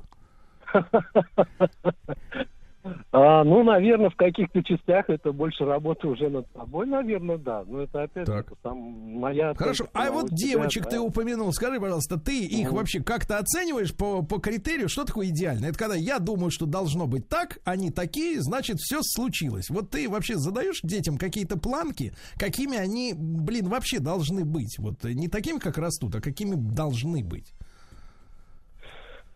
А, ну, в контексте вообще вот этих событий говорить вот раз идеальный, вот идеальный человек, да, и вот такое событие, как вообще после этого можно слово идеальный подтягивать и говорить, что вот ну, раз мы Не-не-не, шаблон ну, Ну, мы От ушли от, этого- контекста, конечно. От- Ну, оттолкнемся. Ну, да. вот э, твоя личная история. Ты таким словом оперируешь, когда оцениваешь детей своих? Или вообще оцениваешь ли? в целом нет. Есть достижения, которые они достигают, да, одной девочке 11, другой 5, и у них у каждого есть какие-то свои заморочки. За одно я ругаю, за с одним мы работаем, за другое мы хвалим, да. А, но говорить, что это в целом, да я, ну, не бывает. Честно, я склонен к тому, что вот идеал это нечто личное, и скорее это какая-то, ну, больше духовная часть, наверное. Какая-то Ну вот, и, и вопрос, имеет ли, да, вопрос такой, имеет ли право человек навязывать другому свои представления о критериях, да, каких-то человеческих. Вот, спасибо, спасибо, Андрей. Давайте Игоря из Барнаула послушаем. Игорь, добрый день. Да, добрый день, Сергей. Да, Игорю 37. Игорь, ну вот вы, когда были ребеночком, довольны вам, вами были папа с мамой? А, Вы знаете, мама воспитывала меня одного с пяти лет. А, Я был, наверное, не идеальным ребенком, да не наверное, а точно.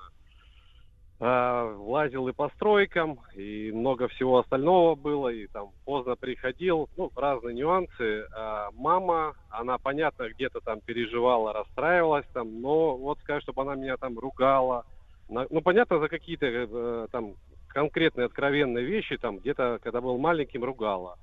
Э, никогда руку не поднимала. Она все старалась решать э, разговорами и любовью. То есть вот в каком-то таком ключе она пыталась меня воспитывать, поэтому, ну, как я вот сейчас, будучи отцом э, 12-летнего сына, то есть вот как бы я понимаю, что я в какие-то моменты, допустим, там не сдерживаюсь, там, ну, руки я тоже не распускаю, но, допустим, голос повышаю, как бы, да, там ругаю сына. То есть, но по идее меня тогда должны были жестко наказывать. Ну, мама должна была меня жестко наказывать за мое то поведение, ну, которое было в детстве. Хорошо, но сын, э, в отношении сына у тебя есть какие-то, знаешь, вот э, иногда это называют надежды, вот, или А, какой-то вот, э, да, какие-то понял, планы, Сергей. планы какие-то вот. это, да. А, Понятно, что мне бы хотелось, чтобы, ну как, элементарно он был хорошим человеком, да, то есть я а, сейчас как бы пытаюсь ему дать то хорошее, чего, наверное, сам был, как бы, в свою очередь, лишен, объяснять какие-то вещи, которые мне, а, допустим, с мужской стороны не были, как бы, объяснены.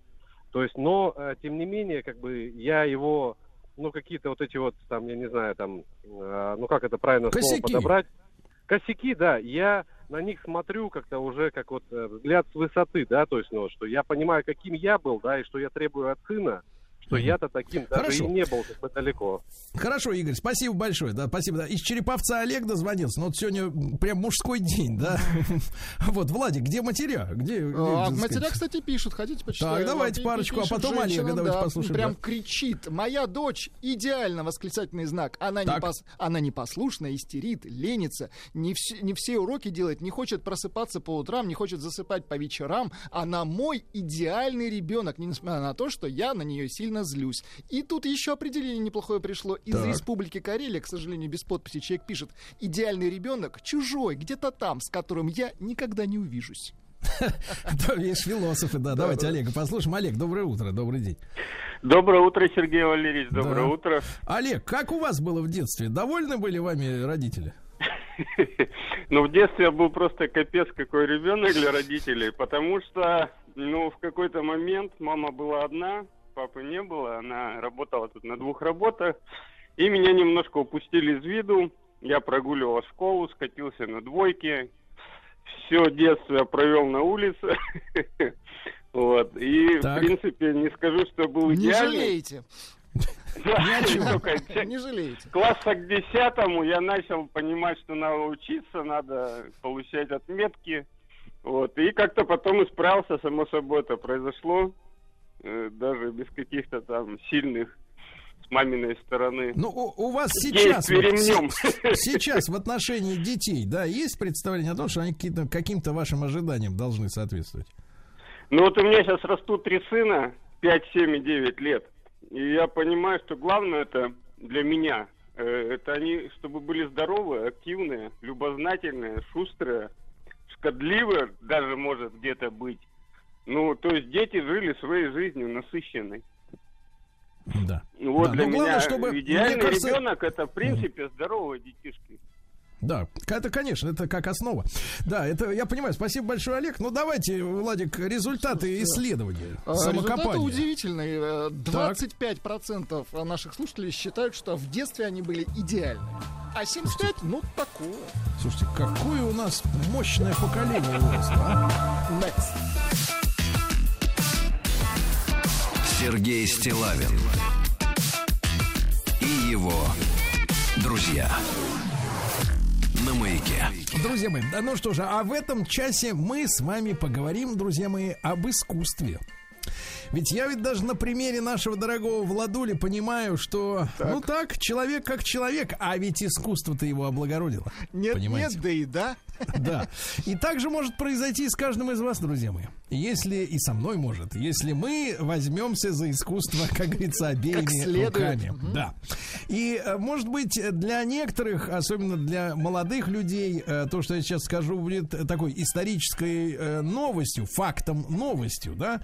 Но дело в том, что в- начиная с 1986 года, а вы помните, что тогда только-только начиналась перестройка, Только зарождалось искусство. да, и у нас э, было очень много надежд таких, да, у кого-то даже иллюзий, все было хорошо, Михаил Сергеевич замечательно разговаривал перед камерой, да, М, вот, и, в принципе, 86 год, да, я помню, все еще было более-менее ровно. Начиналась перестройка, и тогда вот э, было принято решение организовать в каждом районе Москвы свое выставочное пространство, понимаете? Чтобы не толпились они в отдельно взятые музеи, а чтобы человек вышел и тут же оказался, как говорится, в музее. В искусстве. В Киевском, например, районе был создан выставочный зал «Арбат». Вот, и эти районные площадки стали практически первым официальным местом, где могли происходить художественные события совершенно нового уровня свободы, понимаете, да? То есть раньше тебе могли сказать, ты кто? А теперь никто не спрашивает. Приходи и выставляйся. Замечательно. В этом году э, галереи А3 а история ее началась, опять же, в 1986 И, как вы понимаете, при помощи калькулятора это можно проверить.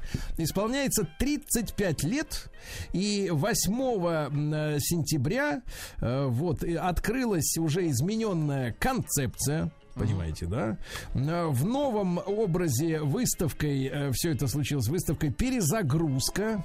Это начало обширного цикла выставок, новой образовательной программы и других инициатив по привлечению, минуточку, коллекционеров так, и чтобы они тоже выставляли свои полотна. Что вы там сидите там в пыли?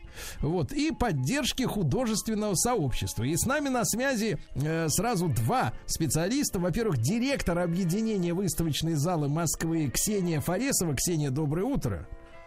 Доброе утро. Доброе утро. И новый куратор галереи А3 Петр Баранов. Петр, доброе утро вам также. Да. Доброе утро. Да, ну и Ксения, а вот э, я уже произнес это такое торжественное слово объединение выставочной залы Москвы. Это что же за объединение такое? А, ну, на сегодняшний день это сеть выставочных площадок, работающая совершенно с разными видами и жанрами традиционного и современного искусства, в состав которой входит 20 галерей в 9 округах Москвы. То есть, в принципе, мы представлены практически во всех округах. И, конечно, наша специфика заключается в том, что наши галереи расположены в большинстве своем не в центре города, поэтому основное направление, с которым мы работаем, это децентрализация искусства. А, мы разрабатываем различные просветительские и культурные программы, чтобы делать искусство доступным для широкого круга аудитории. И наш основной слоган – это «Искусство рядом». Мы являемся своеобразной точкой входа в мир искусства для людей, которые живут не только в центре – и, конечно, мы стараемся работать с децентрализацией и популяризацией самых разных видов современного и традиционного искусства. Э, Ксения, а значит ли это, что в центре живут некие иные ценители искусства, чем, чем так сказать, на периферии? Совершенно нет, это не значит, просто э, есть такой некий стереотип, ну, в принципе, да, что люди а, за каким-то досугом, за соответственно, получением какой-то новой информации, за походами в театр, походами в крупные выставочные да, и культурные центры, а, привыкли выезжать из своих районов и уже двигаться непосредственно в центр города. Это обусловлено исторически, потому что, конечно, если мы посмотрим на самые крупные площадки этого направления, все они расположены ну, так или иначе в центре Москвы. Вот. А наша задача, конечно, сделать так, чтобы в каждом районе была галерея, и чтобы доступная среда и доступность с точки зрения транспорта, она всегда была у человека, чтобы у человека был выбор, куда пойти, и чтобы обязательно это было в пределах э, ну, пешей доступности или доступности uh-huh. транспорта, но точно не часовой или полуторачасовой, как сейчас uh-huh. это бывает. Ксения, ну, я помню вот эту формулировку шаговой доступности, обычно это про магазины, да? То есть, как бы шел-шел и купил хлеба к вечеру, а тут э, шел за хлебом, раз, и в галерее оказался ненадолго. Вот, э, в, чем тогда специфика вот таких вот, как бы, говорится, галерей на районе, да, э, чтобы заставить идущего, например, условно, опять же, за тем же хлебом, да, в магазин человека все-таки, как бы, уделить, может быть, час, может быть, полчаса, касается встречи с искусством. Как его туда, понимаешь, заманить-то? А, в этом и есть э, специфика нашей работы, но э, самое главное здесь э, сделать такую инфраструктуру, чтобы она была понятна каждому человеку, и в том числе, конечно, человек, который идет за хлебом, э, чтобы он понимал, что галерея — это некая точка входа для него, для того, чтобы приобщиться в том или ином виде к культуре. Для этого мы э, работаем не только с, с выставочными проектами, но также с проектами дополнительного образования. Мы организовываем различные лекции и просветительские мероприятия, на которых просто рассказываем про культурные события, про различные виды искусства, таким образом приобщая все больше и больше людей э, к культуре и искусству. Mm-hmm. Потому что, конечно, а, не факт, что каждый человек, который идет за хлебом, э, хочет зайти в галерею, так. но факт, что очень хотелось бы, чтобы у каждого человека э, в рамках своего района была такая возможность. И чтобы он знал, что совершенно не обязательно проделать большой путь, чтобы прикоснуться к чему-то прекрасному, посмотреть mm-hmm. на новых художников. И тем более, конечно же, наши площадки являются уникальной стартовой mm-hmm. точкой для молодых художников и кураторов. Потому да. что, конечно, мы понимаем, что когда молодые художники, молодые специалисты, работающие в этом направлении, а, выходят в мир искусства, ну, к сожалению, в Третьяковке сразу не выставишься. Надо с чего-то начинать. Не выставишься, я надеюсь, не по финансовым причинам. А, да, но, Ксения, а вот скажите просто, а к, к, такой вопрос. Вы понимаете, какого искусства, опять же, ждет человек на районе? А, Потому что, ну, в принципе, я так вот, э, вот Владик у нас, да, живет э, в многоэтажке, вот, ходит на, да, на работу 15 минут ему пешком. В принципе, конечно, хорошо бы, если бы завелась галерея по, по пути его Я вот следования. в 5 утра иду, хорошо бы вот зайти в Да, да, да, галерею. нет, нет, но это юмор. А если серьезно, вот какое искусство нужно, требуется вот э, жителям не центральных, э, так сказать, э, районов? Вы чувствуете их потребности? Потому что э, иногда столкновение с новым искусством, вы его вот назвали как-то так достаточно элегантно, да, есть традиционное и новое. То есть, э, да, вот, оно может шокировать, может быть, неподготовленного человека. То есть он еще, можно сказать, не впитал в себя классическое искусство, да, еще, может быть, Репина от Шишкина слабо отличает. Он в Никосе А- Сафронове еще не разобрался. Да, мы а уже- мы его уже Конечно. погружаем в искусство молодое, да? Не произойдет ли у него какой-нибудь, так сказать, культурный кризис? э, Сбой, в, в душе? сбой. Э, на самом деле, я бы не стала так отличать аудиторию, как бы центральную, да, от аудитории людей, которые живут не в центре, потому что все равно мы понимаем, что как бы многие люди там и работают в центре, и все равно приезжают, конечно, и даже из Подмосковья, да, вот, а, но в принципе тут можно в общем посмотреть на срез аудитории, и, конечно, я понимаю ваш вопрос, А, в России современное искусство, в принципе, пришло не так давно, по сравнению с другими Ну, вместе с современностью, я понимаю. Вместе с современностью, да, э, к которой тоже мы идем еще, наверное, где-то. И дело в том, что, конечно, не всегда люди к этому готовы, и мы сейчас эм, вместе с перезапуском концептуальным э, некоторых наших пространств мы проводили большое социологическое исследование, а, в рамках которого как раз опрашивали наших потенциальных э, гостей галереи и пытались сформировать некую картину да, того, что нам дальше, соответственно, необходимо транслировать. Потому Так, что так, так. И что же, и главная- что же хочет люди, э, хотят люди на местах? Э, Люди на местах на самом деле хотят разобраться. То есть они, конечно, больше готовы к классическому искусству и на такие какие-то просветительские проекты по класс- классическому искусству они с удовольствием готовы ходить и приводить детей, но они также обладают любопытством, и им интересно понять все-таки, что такое современное искусство, почему его покупают, и как оно зародилось, э, и кто является его представителями в России. Мгм. То есть интерес какой-то есть, да? Интерес какой-то есть. И, и последний вопрос, потому что в этой, в этой части программы я хочу еще с Петром пообщаться. Он э, непосредственно, как бы, да, вот одной из галерей, Да, которая занимается. да, Э, Вот, а вопрос критериев э, успешности вот всей этой истории, да, какой у нас? Вот, например, э, завелась, условно говоря, на районе галереи, да?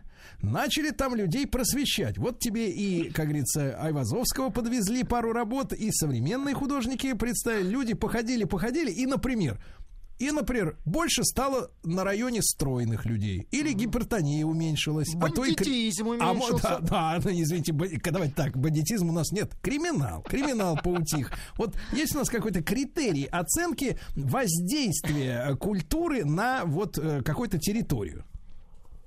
Вы знаете, конечно, воздействие культуры невозможно оценить в каких-то количественных показателей с точки зрения влияния Жаль. на духовный и физический мир человека. Да. Но э, мы уверены, что культура является неким центром развития человека. а, Как бы это доказано исторически, поэтому без культуры, конечно, дальше развиваться очень сложно. Для нас, Хорошо. конечно, с точки зрения количественного показателя, это точно посещаемость. То есть мы Посещаемость. востребованы, когда к нам приходит больше и больше народу, разных целевых аудиторий, новые гости. Хорошо, хорошо. Ну, э, хорошо. Значит, друзья мои, я еще раз напомню, что не только Ксения Фаресова, директор объединения выставочной залы Москвы, но и с нами также Петр Баранов, новый куратор галереи А3, который в этом году 35 лет, и э, новый сезон открылся выставкой «Перезагрузка». Э, Петр, еще раз доброе утро. Что же за такая перезагрузка? Вот я помню перестройку, вот, а перезагрузка, это, это, это когда куда? Это когда оттуда туда. Ну, если честно, э, у нас, наверное, самый интересный выставочный зал в Москве. Всех приглашаю в галерею А3, потому что это на самом деле уникальный э, историям, где собирались художники совершенно разных направлений в разное время. И это действительно такой центр, аура, культура настоящий. Поэтому, когда я зашел первый раз, то для меня это было достаточно такое сильное э, психологическое действие. Что мы можем здесь сделать такого, чтобы люди шли и было все позитивно, хорошо и интересно. Э, получилось так, что выставочные залы от три это два этажа, и на каждом этаже мы предлагаем показывать да, как бы два разных поколения возраста художников.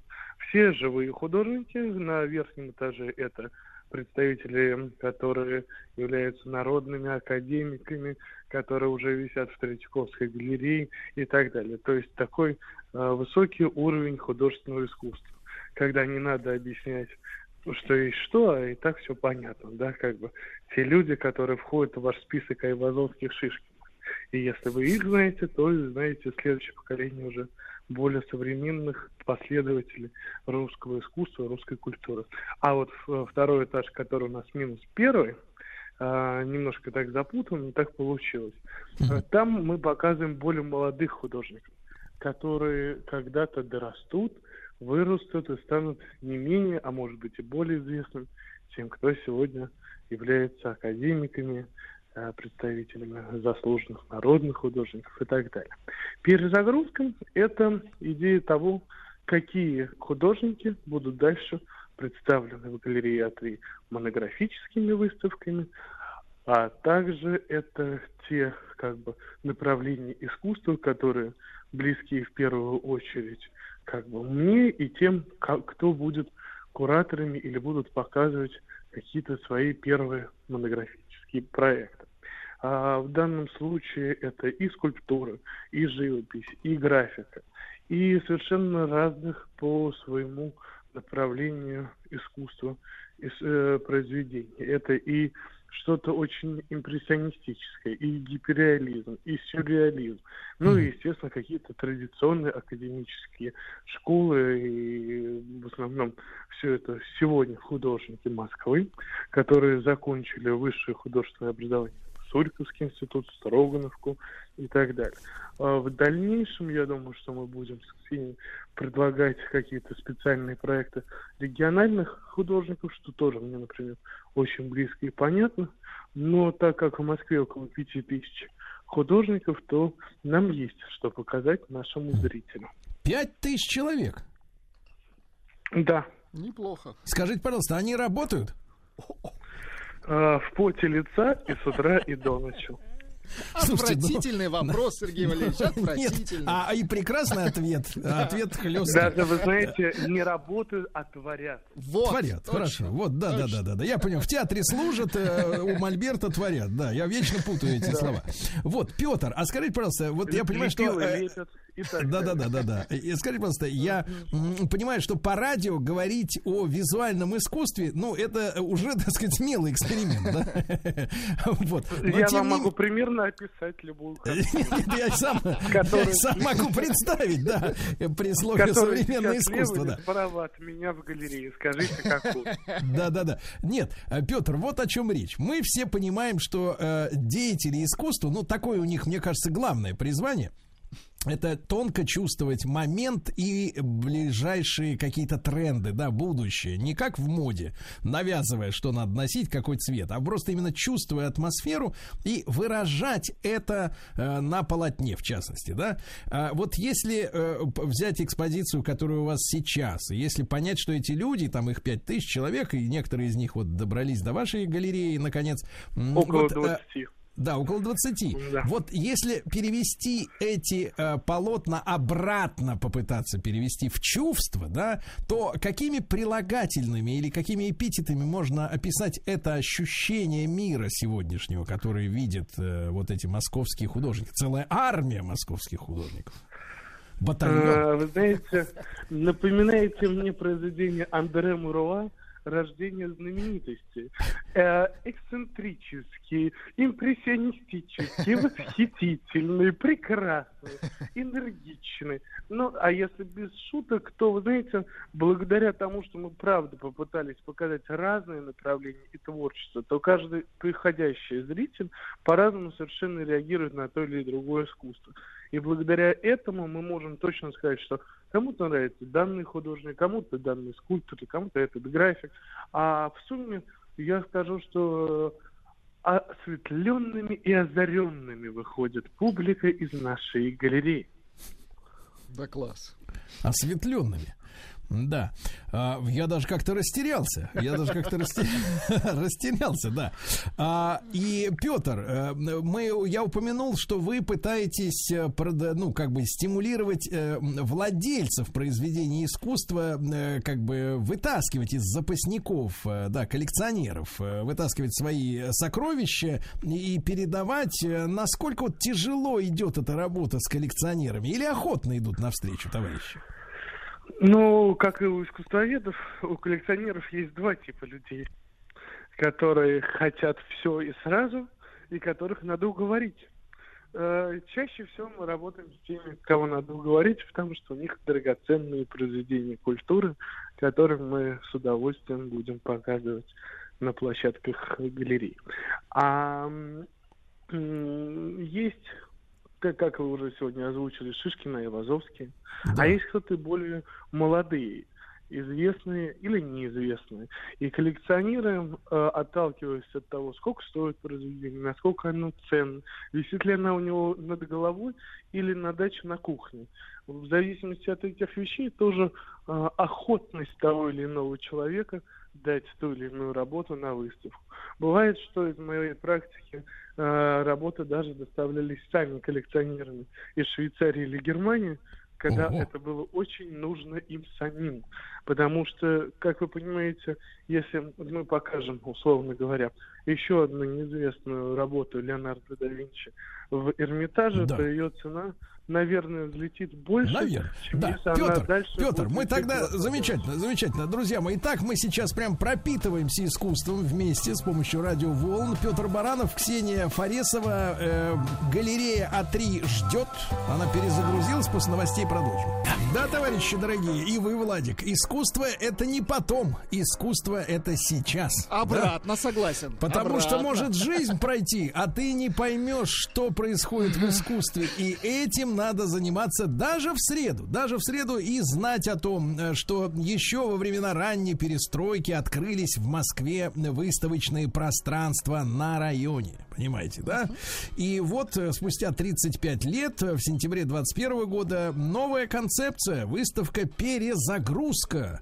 Вот, открылась в галерее А3. С нами Ксения Фаресова, директор объединения выставочной залы Москвы Петр Баранов, новый куратор галереи А3. Ну и Ксения, еще раз доброе утро. Э, вот скажите, пожалуйста, все-таки, чем вы, э, вот ваше объединение, да, и в том числе галерея А3, ну, э, собер... хотите или отличаетесь от тех площадок, где, в принципе, современное искусство представлено? Какой у вас, как говорится, в этом деле, какая фишка? А, доброе утро еще раз. Но на самом деле, как объединение, мы вообще являемся уникальной площадкой, потому что на данный момент нет аналогов в Москве и, в принципе, в России.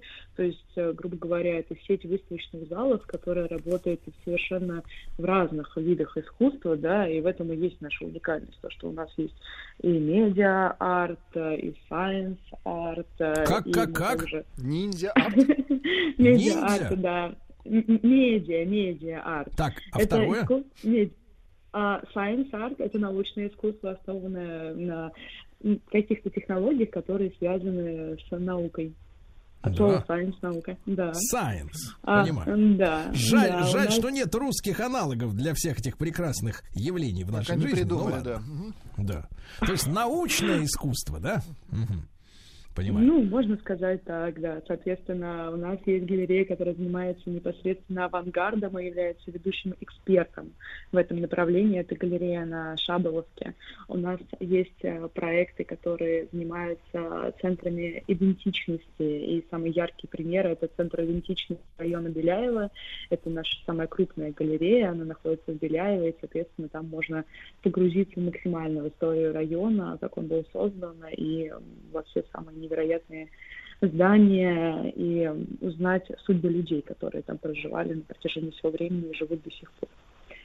А, вот, поэтому с точки зрения объединения аналогов у нас, в принципе, вообще нет, поэтому мы являемся уникальной площадкой. Также мы открыты для молодых художников и кураторов, а, чем, наверное, может, как бы, так скажем, похвастаться далеко не каждая крупная культурная институция.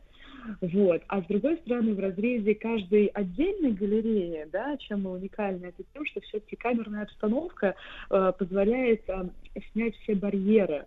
То есть э, при посещении нашей галереи у человека а, гораздо больше возникает ассоциативного ряда про доступное искусство, про то, что он может прикоснуться к прекрасному в совершенно другой форме. То есть, погодите, Посмотреть... погодите, у вас что, можно да. трогать картины руками, пальцами? А, картины руками и пальцами трогать, конечно, мы бы не рекомендовали, к сожалению, а. даже нельзя, но пообщаться с художником, с куратором напрямую, а, То есть посмотреть ему опыт. в лицо и сказать, как же ты такое сделал-то, сынок, да? да? Высказать свое да. мнение, да? И быть услышанным, что самое главное. Класс. Это прекрасно, это хорошо.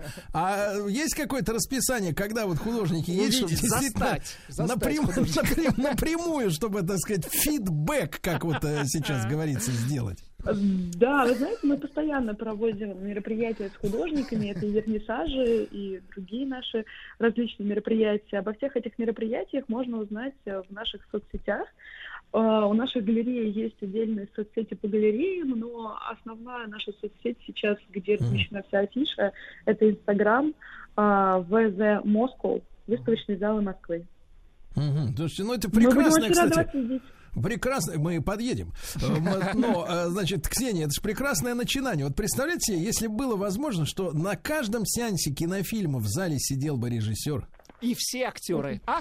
Да, и они слышали бы, как чавкают, и смеются, и гогочат, или, или, или уходят из зала люди, да, это же замечательно. Вот это вот непосредственное, вот это, я бы сказал, порка зрителям. Такая, да? Такой хрущевский подход, скажем. Да, да, про, вы про Беляева, а я понимаю.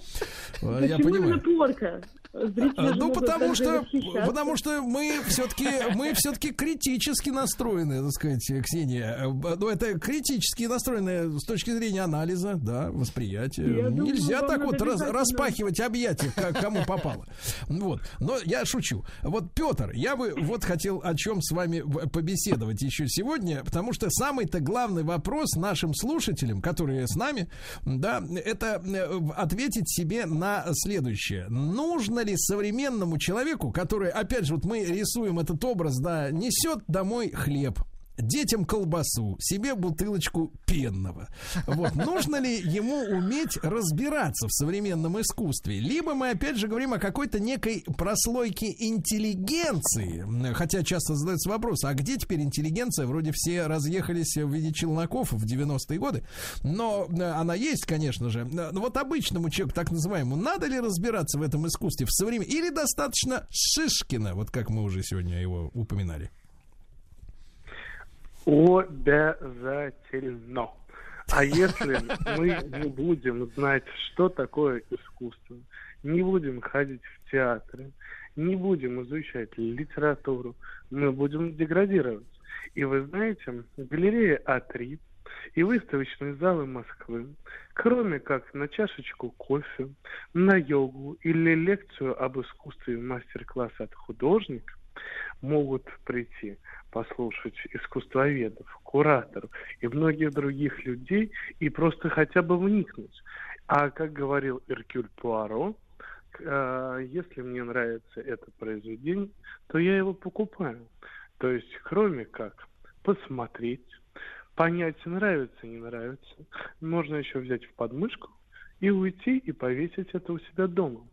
То есть галерея А3 предлагает не только э, поглощения, изучения искусства, но и даже приобретения этого искусства для личных пользовательских нужд.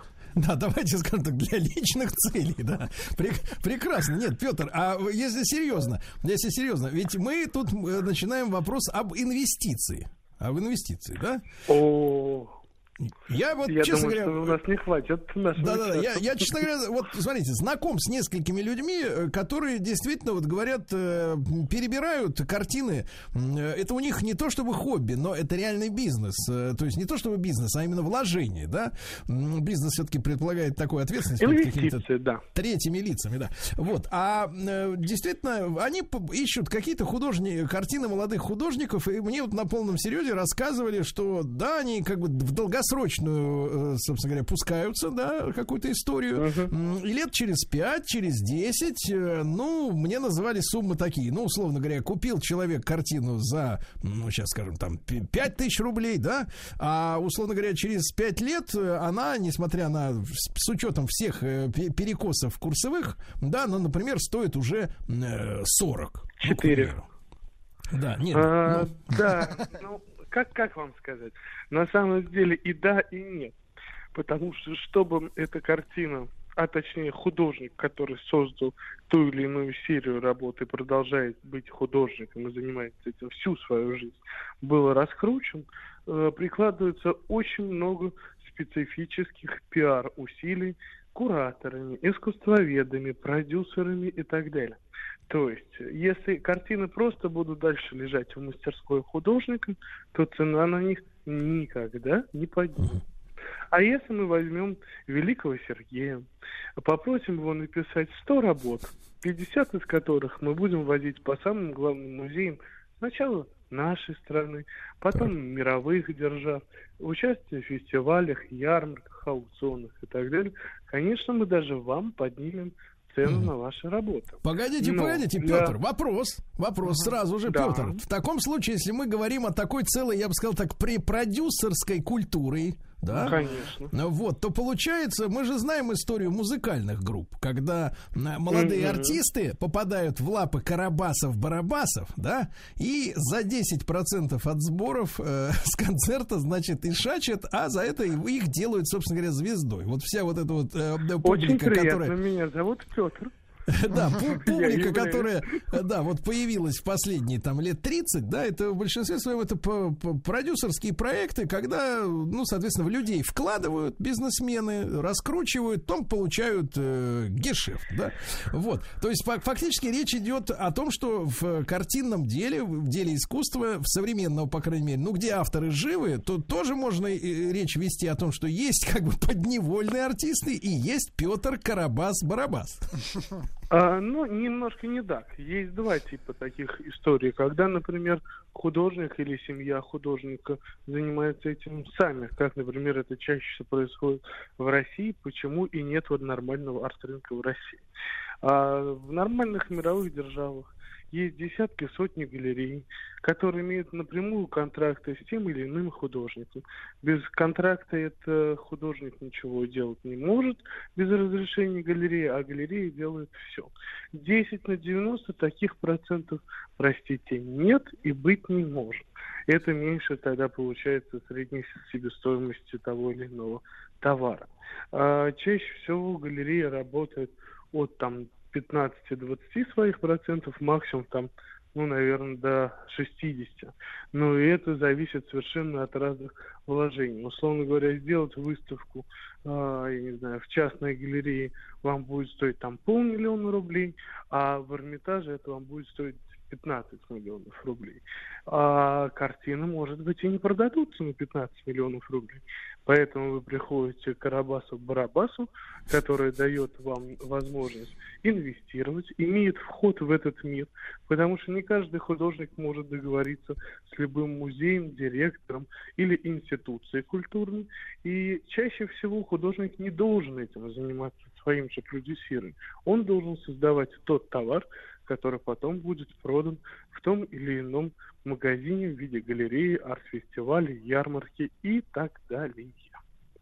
Г- значит ли это, что художник становится из э, творца ремесленником? Э, Скорее ровно наоборот. Ремесленниками они становятся, если им удачно не подворачивается галерея, им приходится, как вы правильно сказали, и шащить, чтобы заработать деньги на Рублевке, на даче какого-то богатого человека, и вот тогда они становятся ремесленниками. А если галерея А3, объединенные выставочные залы Москвы, показывают какого-либо художника, то мы показываем со знаком качества произведения искусства, а не ремесло. И это сильно нас как раз отличает от тех, кто занимается ремеслом. Так, друзья мои, ну смотрите, э, Прекрасно. намечается создание художественного рынка в стране, правильно?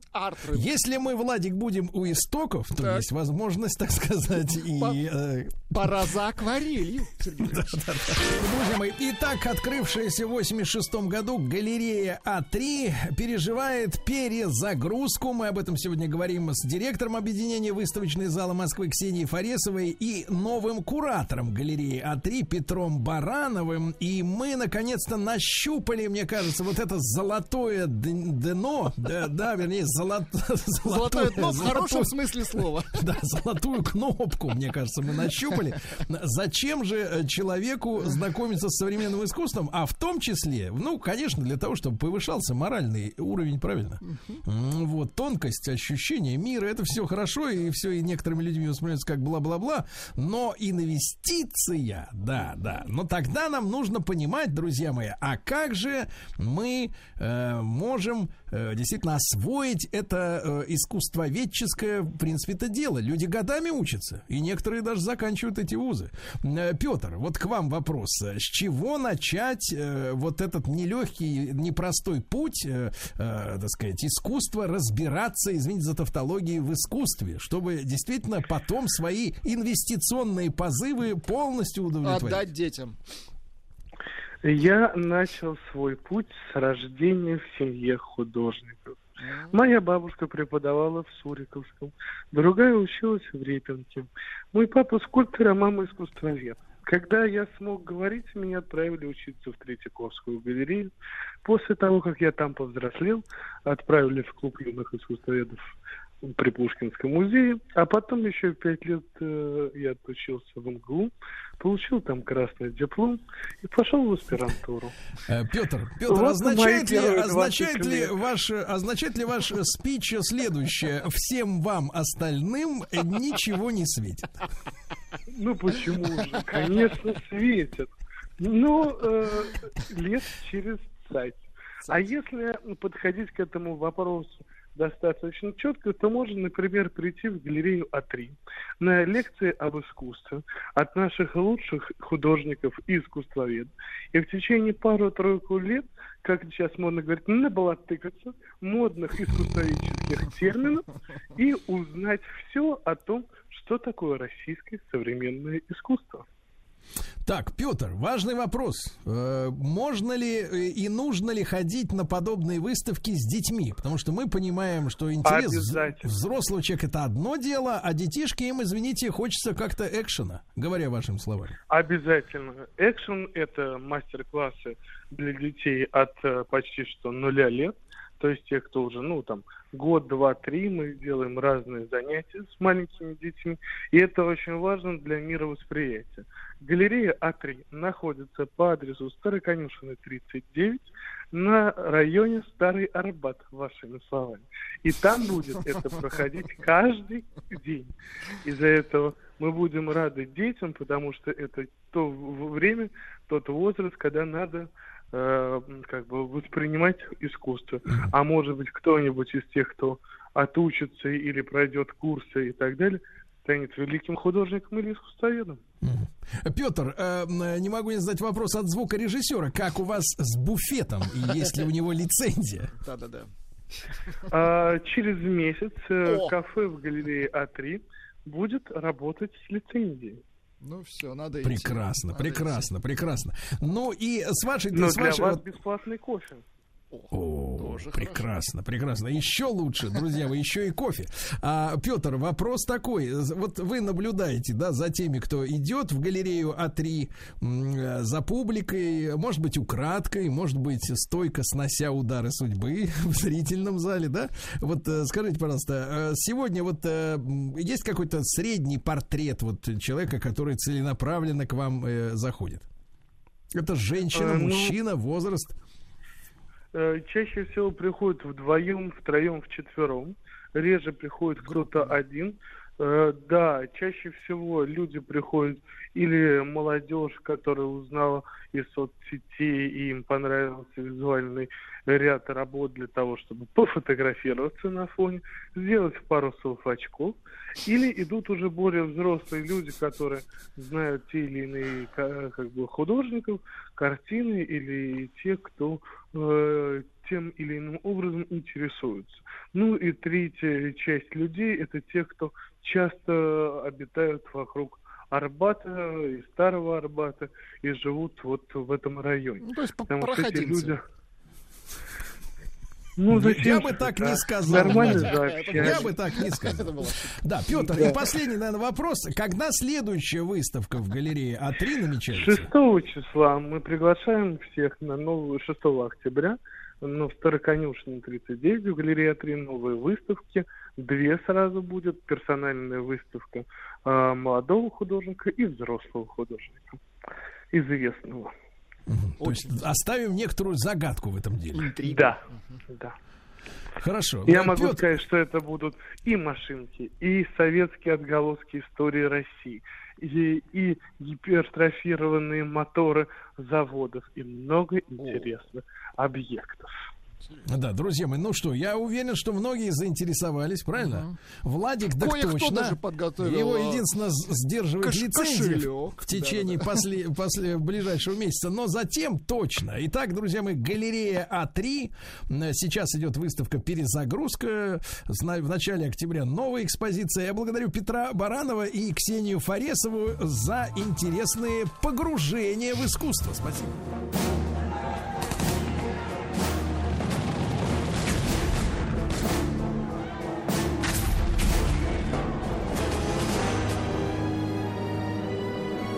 Гражданская война. Друзья мои, наш цикл посвящен истории нашей Родины. И Василий Жанович Цветков, профессор Московского педагогического государственного университета, доктор исторических наук, как всегда с нами в среду. Э, Василий Жанович, доброе утро. Здравствуйте. Да. Да, Василий Да-да. Жанович, ну так получилось, что сегодня день рождения генерала Краснова, о котором мы с вами говорили э, в нескольких наших предыдущих программах, и э, я отыскал э, из его высказываний такую цитату, сегодня э, читал ее вслух. Э, Общественность это не народ. Вот, Конечно, э, конечно. Это э, очень э, хорошо, что вы вот отметили такую э, словесную терминологическую специфику того времени, потому что э, я еще даже добавлю, а тогда вот сто лет назад э, и больше, ну, начало 20-го столетия, некоторые термины, которые на сегодняшний день, э, ну, м, такие достаточно обыденные и вроде бы понятные, они трактовались э, несколько иначе. Э, И вот э, если говорить об общественности, то подразумевалось э, то, что это некая особая такая передовая часть общества, которая, с одной стороны, вот в положительном смысле слова, обладает, ну, неким видением ситуации, таким, которым не обладают никто другой. Это просвещенные люди, это люди, которые вовлечены в политику активно. В частности, предполагалось, что это такие активисты политических партий э, разных э, российских э, прошлого века. И вот эта общественность, она должна как-то вот осуществлять контакт с властью, тогда все будет хорошо. А вот э, еще один термин просто тоже не очень, э, он, э, может быть, сейчас понимается, да, вот так негативно, как сто лет назад. Это был термин интеллигенция. Мы, Ну кстати, да. об этом уже говорили. Просто напомню, что интеллигенция сейчас трактуется, конечно, в широком смысле слова. а Сейчас, это Василий Жанович, такое- есть предложение в урановые шахты их отправить работать. Э, Сейчас вот Ну вот, опубликовано мнение вот вот- авторитетное. вот это мнение, оно ближе как раз к тому, как понимал его атаман Краснов э, сто лет назад. Потому Тут что ведь, для э, него, Василий, да, это... Василий Жанович, ведь парадокс в том, что в этом смысле Краснов смыкался с Лениным, который, я перефразирую на более приличный язык, считал интеллигенцию дерьмом нации. Насколько я А, помню. Ну, э, это, это не совсем так, конечно, потому что, э, может быть, э, это было высказано в плане именно той части, которая была антисоветски настроенной, да, а вообще, с другой стороны, вот как раз сегодня об этом бы и хотелось э, поговорить, Э, позиция Ленина, она была э, как раз связана с тем, что э, нужно привлекать вот этих старых специалистов к сотрудничеству с советской властью.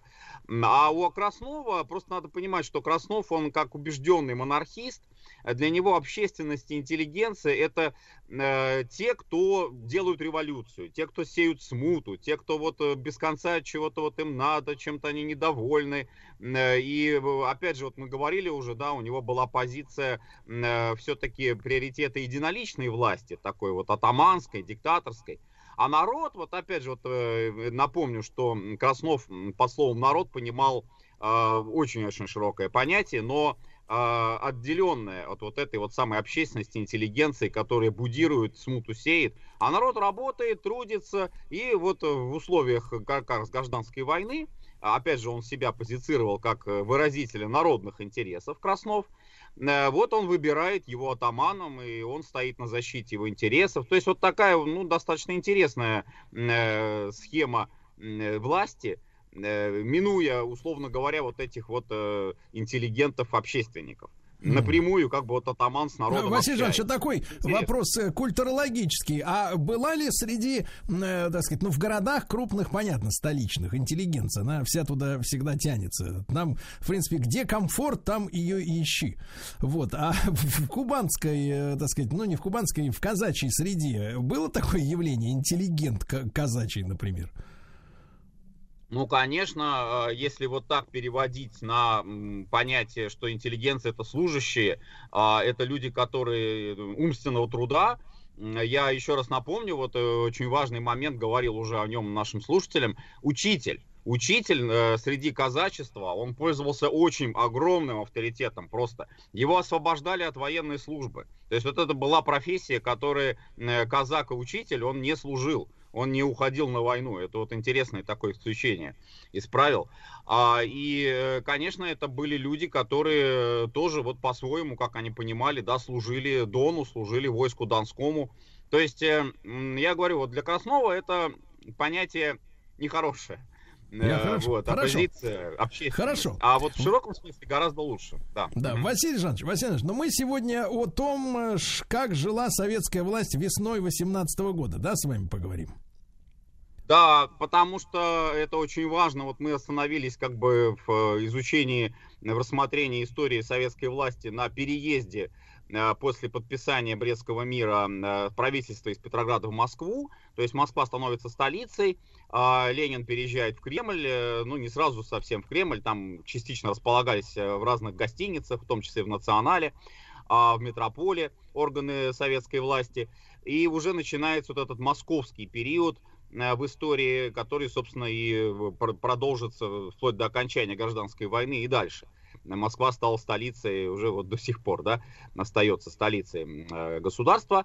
А, И вот этот период очень важен. Почему? Потому что Ленин, когда э, был подписан и ратифицирован уже съездом Советов Брестский мир, несмотря на, конечно, такое достаточно активное сопротивление и левых эсеров, и части левых коммунистов, не все были за Брестский мир, конечно, вот, но он считал, что самое главное, а, что удалось добиться благодаря подписанию Брестского мира, это вот эта мирная передышка.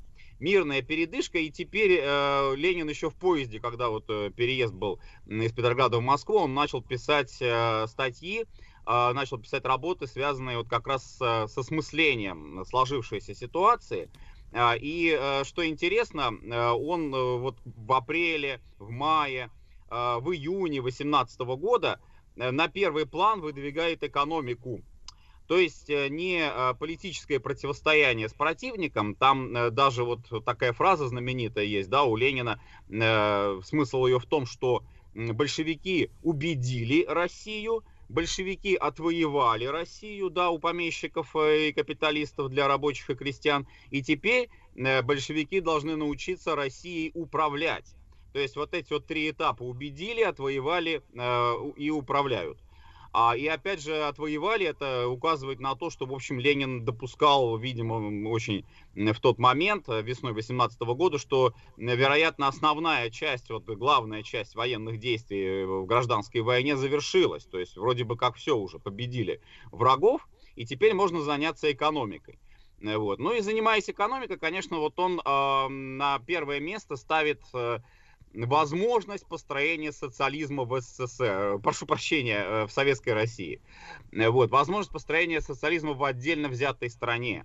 То есть, то есть, то есть Василий Жанович, где... Василий Жанович, тут да. важный, важный разговор, да? Мы понимаем, что, сказать, в партии большевиков было как минимум две группировки, ну, условно говоря, сталинская, которая проявилась в конце, окончательно победила 20-х, да, там где-то 27-28 годы, вот, победила. Это как раз локальные социалисты, условно говоря, да, люди, которые хотят строить государство отдельное и троцкисты, глобалисты, которые, кстати, очень часто сегодня сравниваются с нынешней, в том числе американской или там глобальной какой-то администрацией, которые, как вот некоторые источники утверждают, вышли из троцкистских кружков в американских вузах. В 30-е, там, 40-е годы они были основаны как противодействие именно успехам Советского Союза. То есть в Советском Союзе э, коммунисты локалисты, а глобалисты в виде троцкистов, они, соответственно, вот э, были э, представлены в американской э, образовательной системе. И, и кадры, которые выросли, они выросли вот на этой идеологической основе. Из-за этого у Соединенных Штатов такие аппетиты глобальные, потому что они вот именно троцкисты по сути своей, да. И в этой связи вот Ленина, да, Василий Жанович, все время, ну как, в, в исторических каких-то документах его часто ну, отождествляют прежде всего с НЭПом, ну, с экономикой, да. Но перед этим мы понимаем, был же период такой жести под названием военный коммунизм. Это тоже очень Конечно. интересная история. А что ж получается, вот возвращаясь к вашим словам, это именно ленинская, ленинская тема про а, а, отдельно взятую социалистическую державу. А, то есть, э, неужели так рано, то есть уже весной 18 года Ленин отказался от э, тезиса о том, что Россия всего лишь хворост для розжига мирового пожара революции? Э, очень хорошо вот вы отметили эту специфику, да, эволюции взглядов Ленина. А, конечно, э, здесь, э, наверное, правильнее сказать не то, что вот Ленин отказался от этой идеи вообще, потому что как раз весной 18 года продолжавшаяся Первая мировая война а, и усиливающийся кризис в других странах, то есть вот в той же Франции, в той же Англии, в той же Германии, конечно, давал надежду э, в Москве, советской Москве, на то, что все-таки там произойдет революция, и причем довольно скоро. То есть не отказывались от идеи мировой революции. Но там несколько другая была уже теперь поправка. То есть э, вот не удалось, допустим, добиться этого, этой революции сразу после октября, после ноября 2017 года. Произойдет она, может быть, там где-нибудь в 2019 году, да, в 2020.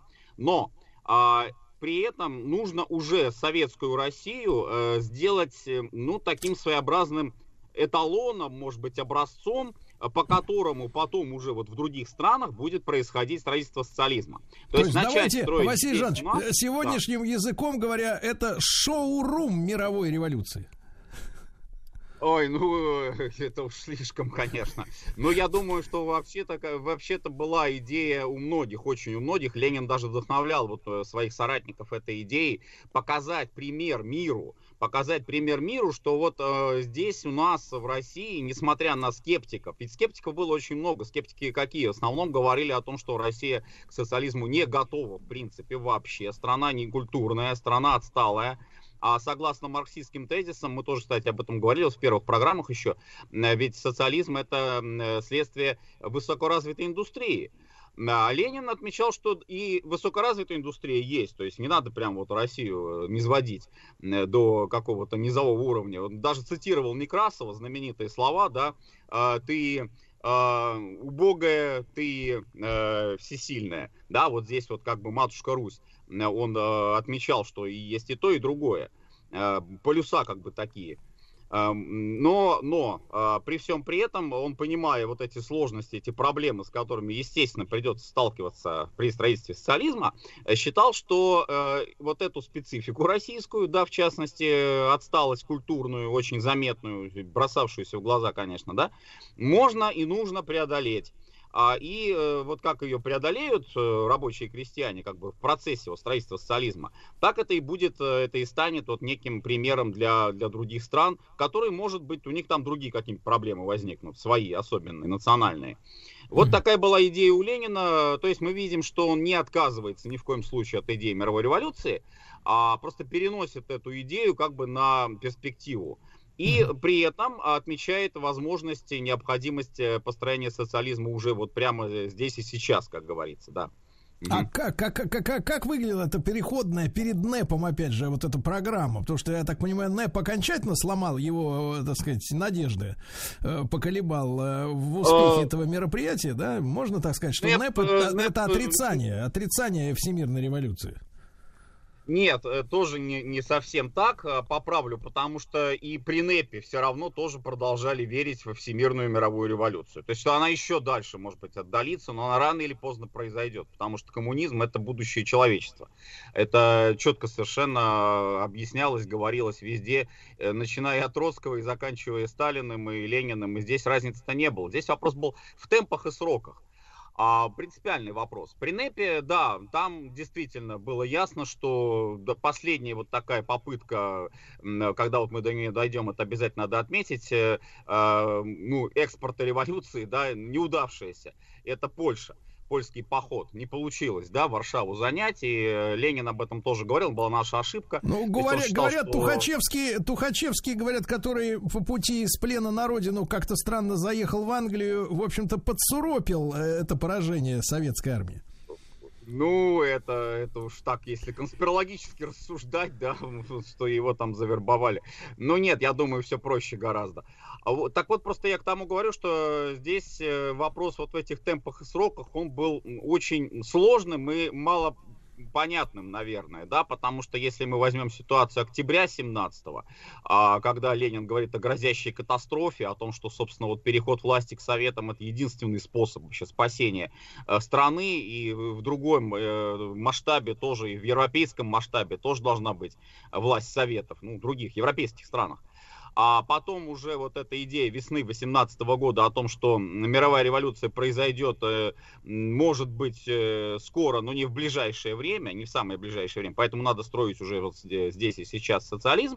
И Неповская идея, что да, это перспектива, ну, уже, наверное, отдаленная перспектива. Но опять же, это не исключает необходимости того, что вот социалистический образец, социалистический эталон некий будет э, создан, и этим эталоном станет как раз Советская Россия, так, Советский так. Союз. Василий Жанович, mm-hmm. ну вот смотрите, и сейчас много разговоров было, ну, в, в преддверии выборов они обычно возникают, потом люди как-то успокаиваются, да, а вот, э, говорят о социализме, так, э, так сказать, романтически, это, ностальгически или еще как-то, как Ленин, мы можем понимать, как Ленин видел эту социалистическую модель страны, вот э, есть какие-то вот опорные такие фишки в этом? Да, да, вот как раз говоря о весне 18 года, замечательная статья, которую обсуждали, кстати сказать, коллегиально обсуждали в ЦК, обсуждали с Совнаркомом, это очередные задачи советской власти. Это такая программная статья, которая э, в советское время изучалась э, в школе. Сейчас, в общем-то, про нее так немножечко подзабыли. А почему, наверное, и существует вот такой стереотип, что у большевиков единственная была задача это только вот там разжигать, разжигать, поджигать э, гражданскую войну, эскалацию и так далее. А это, в общем-то, некорректное такое, на мой взгляд, сравнение. А я думаю, что вот в этой статье Ленин как раз попытался, вот почему он, собственно, экономику-то поставил на первое место. Экономика диктует политику. Ну, помимо того, что это такой э, марксистский тезис, да, первичность базиса, вторичность надстройки, а, и активная роль, как говорится, вот базиса по отношению к настройке, определяющая роль. А, производственные силы э, вот, и производительные силы, производственные отношения, да, играют главную роль здесь.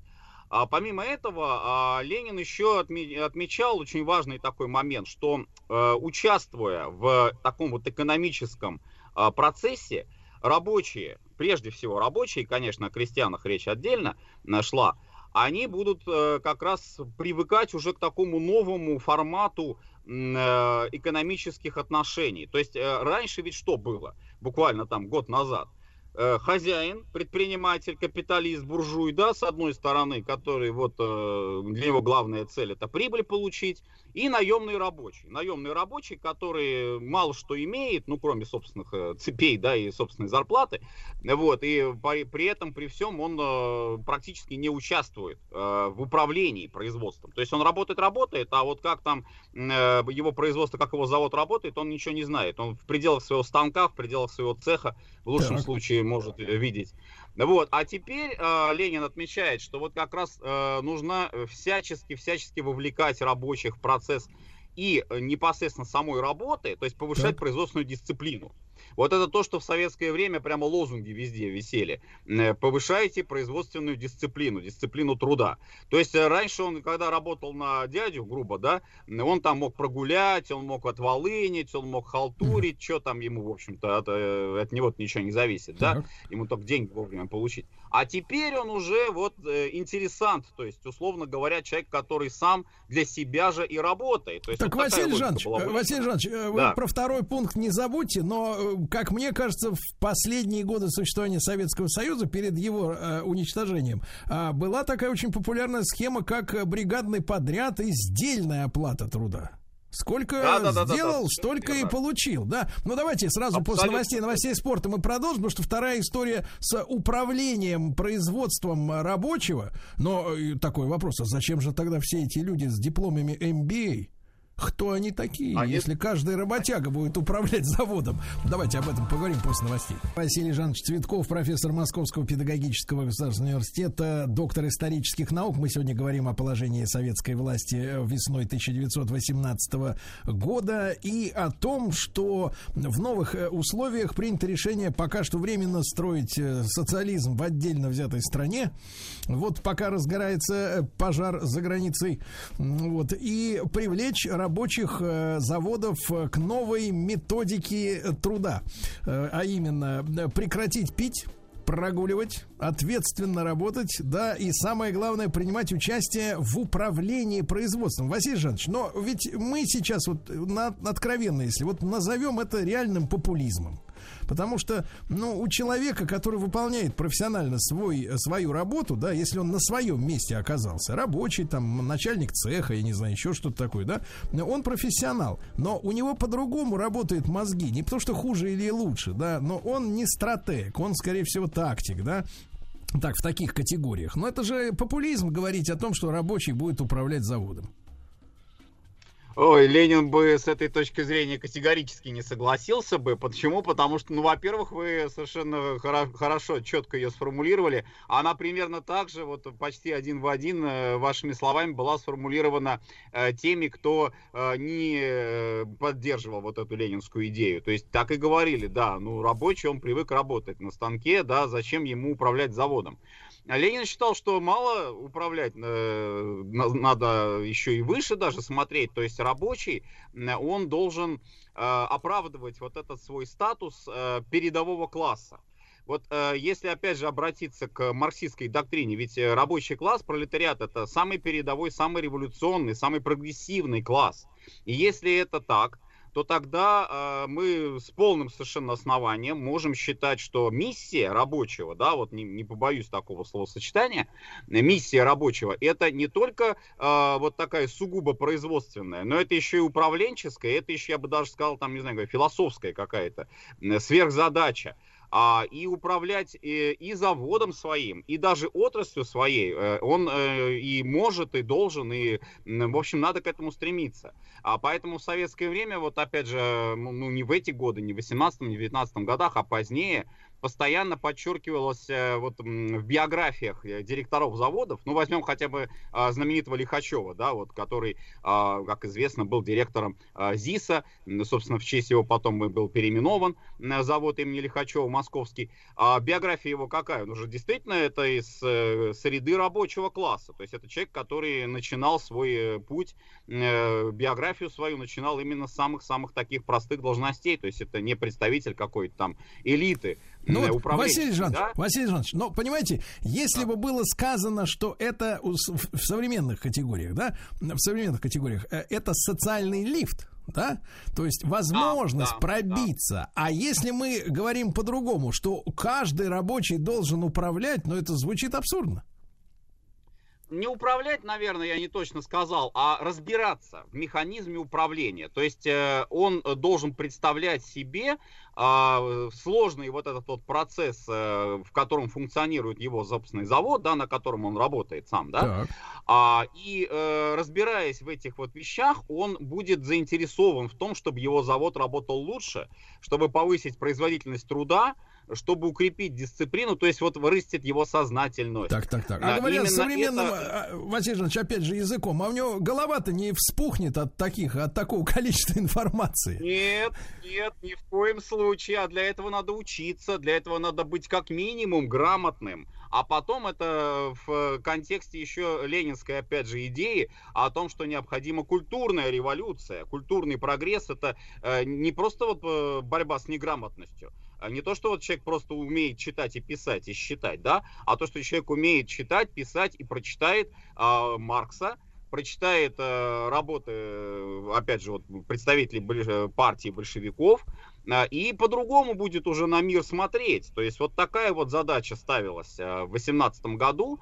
И Причем Ленин говорил, что это надо делать очень быстро, очень быстро, очень э, так вот, э, не, задерживаясь, расти над собой, условно говоря, да, то есть э, преодолевать вот этот свой э, кругозор э, по принципу от зарплаты до зарплаты я живу, э, там выходной день я напиваюсь, меня больше ничего не интересует э, в этой жизни, да, то есть вот это вот повышение сознательности. Не, ну, такой клубная культура по пятницам еще интересует, да, понятно. Да, вот, э, ну, а Василий? Жанович, Василий Жанович, но значит ли эти ваши слова, что пролетариат, который, по словам Ленина, и победил якобы в Октябрьской революции, он типа был не в курсе, в чем он побеждает. Если его надо сейчас учить и знакомить с трудом Маркса, кто же тогда эти все люди, которые взяли власть-то? Да, именно так. А взяли власть передовые рабочие, взяли власть, э, вла- взяла власть передовая партия, но это совершенно не означает того, это вы очень хорошо заметили, что вся Россия вообще поголовно, а, она прямо вот э, преодолела вот это мелкобуржуазное наследие и готова, готова прям вот уже сейчас э, в ближайшие самые часы, дни там построить социализм. Нет, конечно, то есть этих иллюзий э, Ленин не разделял. Это, кстати, были иллюзии уже противоположные а, левых коммунистов. А, вот первые иллюзии были те, что, как Ленин считал, э, Россия вообще не готова к социализму и не будет готова там ему, может, еще лет сто, да, ближайших. А вторые были наоборот, что она сверх-сверх готова, и пора уже, пора уже все ломать Так. и перестраивать и делать Хорошо. новую страну. Василий Жанович, ну Мгм. смотрите, эти идеи были сформулированы. Итак, рабочий э, получает социальный лифт и одновременно нагружается ответственностью, да? Э, То, что, в Конечно, принципе, в советском кинематографе в, в последние там пару десятилетий постоянно высмеивали в кино, всякий там влюблен по собственному желанию, где Янковский там точил в шапке в этой классической зеленой, да, или красной. О, не, не- скажите, влюблен по собственному желанию, прошу прощения, там-то как раз Янковский к концу фильма преображается. То есть, Ну, э, его женщина преобразила, но не идеи. Он же Да. не Маркса прочел-то, а женщина нашлась. Понимаете, вот какие пути-то начали уже искать в конце, так Потом сказать, Маркса этой истории. Вот, Василий Жанович, а э, хорошо, а какие-то конкретные шаги, кроме вот этой замечательной теории э, в статье, они предприниматься начали уже в э, весной 18-го? Да, конечно. Так вот, как раз э, мы перед перерывом говорили о э, сдельной работе, сдельщине, да? А, и э, это все в контексте того, что Ленин берет за образец э, такой американский опыт э, системы Тейлора. Тейлоризм, фордизм, тейлоризм, вот это вот даже такие были слова а, в практике, которые показывали, что вот можно и нужно усилить производительность труда. То есть чисто технически это возможно сделать. Э, И потом уже после смерти Ленина в 20-е годы это стало прямо ну, таким трендом а, в развитии э, э, менеджмента такого, низового менеджмента. Да? То есть хотя бы для начала просто организовать свое рабочее место. То есть, чтобы у тебя ничего не было лишнего под рукой, чтобы ты каждый буквально вот узел свои, а, своих э, операций, да, каждый м, э, деталь там знал, э, где ее место и знал бы, что нужно делать. И вот это вот э, избавит, избавит от лишних движений, от лишних каких, от лишней траты времени, от, отвле- от отвлечений каких-то. То есть вот американский опыт а, был востребован, и Ленин, что вот интересно, э, считал, что этот американский опыт вообще ну, э, применим везде, не только на заводах, он применим и в офисах, там, да, вот выражаясь современным языком. Нет, нет, Везде, мы, мы везде видим сейчас, мы видим сейчас так называемые рестораны быстрого питания, как там все организовано, как люди, как механизмы двигаются, вот эти сетки с картошкой в ванну запускают с кипящим маслом и так далее. Я понимаю, о чем вы говорите, Василий Жанович, но смотрите, а не есть ли здесь как раз и обман рабочего класса? А вот я вам скажу в чем. Перед революцией, как вот э, говорили рабочим, э, вам несправедливо платят, правильно? Поэтому давайте срывайте работу. Вот в феврале им говорили, срывайте, так сказать, э, выводите всех из цехов, идите на демонстрацию. Ну, то есть прогуливайте, если говоря э, нормальным языком. А теперь ему, значит, работяги говорят, значит, все, капиталистов прогнали, а теперь больше работай. А теперь мы хотим, чтобы ты больше работал, чем раньше, понимаешь? И человек такой в обломе немножко, мне кажется, потому что ему говорили раньше, ты, ты крутой, но просто тебе платят копейки. А теперь ты должен еще и колымить больше. Ну это же э, напрягало какое-то. Не должен он так считать, э, как предполагалось. Почему? По той простой причине, что э, одновременно с этим рабочему нужно четко совершенно представлять себе, что раньше это была работа на э, частника, на капиталиста, на царя-батюшку, там, как бы не говорить и так далее. А теперь он работает на себя и на свое собственное рабоче-крестьянское государство. То есть вот как это объяснялось. И поэтому он не может работать плохо. Вот логика какая. А если он работает плохо, значит этим самым он э, способствует э, свергнутому капиталисту. Вот, то э, есть поэтому он вот уже, такая то вот есть он уже едет в 35-й кабинет Смольного, да, автоматически. Э, не совсем так, но во всяком случае административные, э, вот Ленин тоже это вводит 2018 году эту идею, э, вводятся на предприятиях товарищеские суды. Вот это интересная структура, которая как раз вот тоже по мысли Ленина, она должна была не судить, вот там э, репрессировать как-то, да, к стенке ставить, ни в коем случае. Здесь была идея, там был э, целый перечень всяких таких вот мер, начиная от выговора и заканчивая самое суровое, самое страшное вообще, это было увольнение. А до этого еще там несколько таких этапов, э, ну, в том числе, например, э, вывесить его там э, портрет в стенгазете э, с э, надписью «Позор», да, вот это же тоже, кстати сказать, очень распространенное было явление в советской экономике, вспомним, ну, кто помнит, да, наверное. Ну да, у нас Сейчас, э, было э, так, на одной стороне улицы ли- э, висят передовики производства, а на другой их разыскивает милиция, а где-нибудь в уголке они позорят наш завод. Я, я, я это все прекрасно помню, и началось это, товарищи, в 18 году. Друзья мои, с нами Василий Жанович Цветков, профессор Московского педагогического государственного университета, доктор исторических наук. Очень важную тему мы сегодня затрагиваем. Производственные отношения, да, на примере новых революционных производственных отношений. И, э, в принципе, этот, эта проблема никуда не исчезает, и, собственно говоря, и в наше время, да, просто она как-то купируется, решается определенными методами. Но, тем не менее, Василий Жанович, а вот еще вот одну подковырку я для вас приготовил.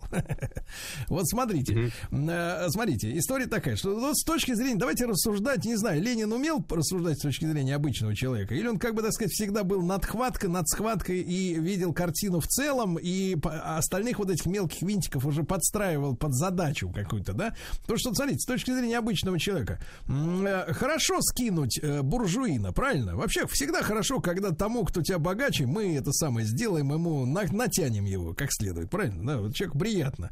Но это в природе человека. Нати, натянули, хорошо. Значит, потом начали нам говорить, э, так сказать, э, а теперь вы должны работать лучше. То есть в сознании-то обычного человека лучше, это значит больше работать, больше напрягаться. А в, этом, в этой связи тогда вопрос, кроме вот этого морального удовлетворения, что раньше я вот в этом цеху, на этом станке работал на дядю, теперь я в этом цеху, на этом станке работаю вот на некое свое личное государство, да? А э, вот э, замануха-то какая? Вот э, ш- человек-то, он, понимаешь, на материальные-то стимулы падок откликается лучше, чем на вымпела и, так сказать, газетки эти вот эти профсоюзные. А Что обещали-то вот человеку? Если ты будешь работать э, лучше, э, управлять и так далее, расти над собой, то что? Было и это, было и это тоже. Э, и вот это как раз э, социальная политика советской власти, вот в том числе и в отношении рабочих, нужно отметить. Во-первых, э, таким очень-очень сильным козырем было законодательное уже утверждение окончательное во, на всей территории Советской России 8-часового рабочего дня. То есть четко совершенно тут была установка на то, что больше 8 часов тебя никто за, работать не заставит. А 8 часов, ну, американский еще принцип, да, 8 часов работы, 8 часов отдыха, 8 часов сна. То есть э, сутки делятся на три части. А это первое. Э, следующий момент, э, значит, это введение того, что тоже вот не было, во всяком случае, до решения Совнаркома, это введение отпусков э, вообще вот сама по себе отпускная система появляется, да, то есть э, не то, что там вот когда ты на праздник пошел, на Пасху, там на, на Рождество Христово по неделе, а то, что просто тебе должен э, быть предоставлен вот особый период э, отпуска, э, и ты э, при этом с сохранением зарплаты, естественно. Следующий момент, э, не менее важный, это э, политика по отношению к женщинам, а роженицам э, по отношению к женщинам беременным. То есть вводится интересный такой вот, принимается а, указ, 8 недель до родов, 8 недель после родов. Mm-hmm. И шестичасовой рабочий день, когда женщина кормит грудью, да, то есть для кормящей матери. Этого тоже не было. А для подростков труд ограничивается не более чем 6 часов. Это все принимают решение весной 2018 года. Mm. И, наконец, зарплата. Ну, самый такой, в общем-то, наверное, ходовой э, момент, да, популярный. Сдельщина начинает внедряться постепенно. Она тоже, конечно, не сразу, э, но вот мы об этом говорили накануне тоже перерыва. Сдельная оплата. Э, то есть э, и вот тейлоризм, фордизм в этом смысле как раз э, с точки зрения Ленина он был очень хорош, потому что он с одной стороны повышал производительность труда, а раз ты повышаешь производительность труда, значит, ты сделаешь больше. А раз ты сделаешь больше, значит, ты заработаешь больше. То есть вот такая цепочка, которая для рабочего, ну, как считал Ленин, безусловно, будет понятно, э, приятно. И, и, конечно, он в этом смысле и материально тоже будет заинтересован. Э, весь вопрос в другом. Деньги-то обесценены натурализация экономики идет, война продолжается, э, фабрики, ну хорошо, вот ты там издал декрет, 8 часов работы, а фабрика не загружена даже на там 5 часов работы. То есть, ну что там э, делать на, на этой фабрике? Вот это вот проблема, но она реальная, конкретная проблема была 18, 19, 20 годов.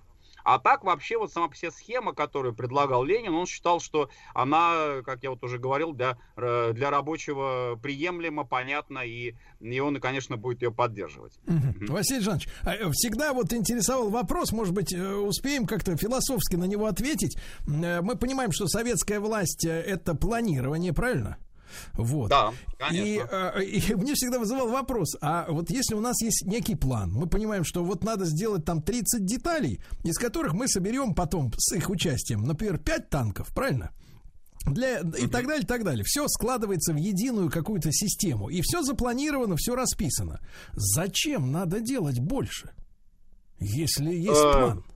Вот меня всегда я... волновало, если ты сделаешь я 10 понимаю. гаек, а 10 танков-то не получится из них, это просто вот отдельные 10 гаек, которые еще надо хранить где-то.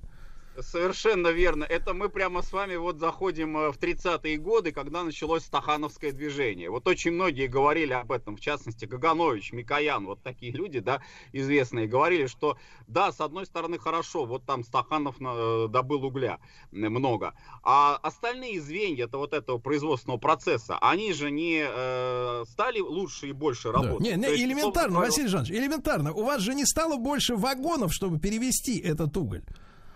Правильно, но, но делался какой из этого вывод? Не то, что Стаханов был неправ, а то, что вот те, кто должны, условно говоря, подвозить вагоны для того, чтобы его уголь вывести, они тоже должны работать лучше. И вот тогда вся цепочка, вся цепочка, весь производственный цикл, весь производственный процесс, он вырастет, и мы приблизим коммунизм.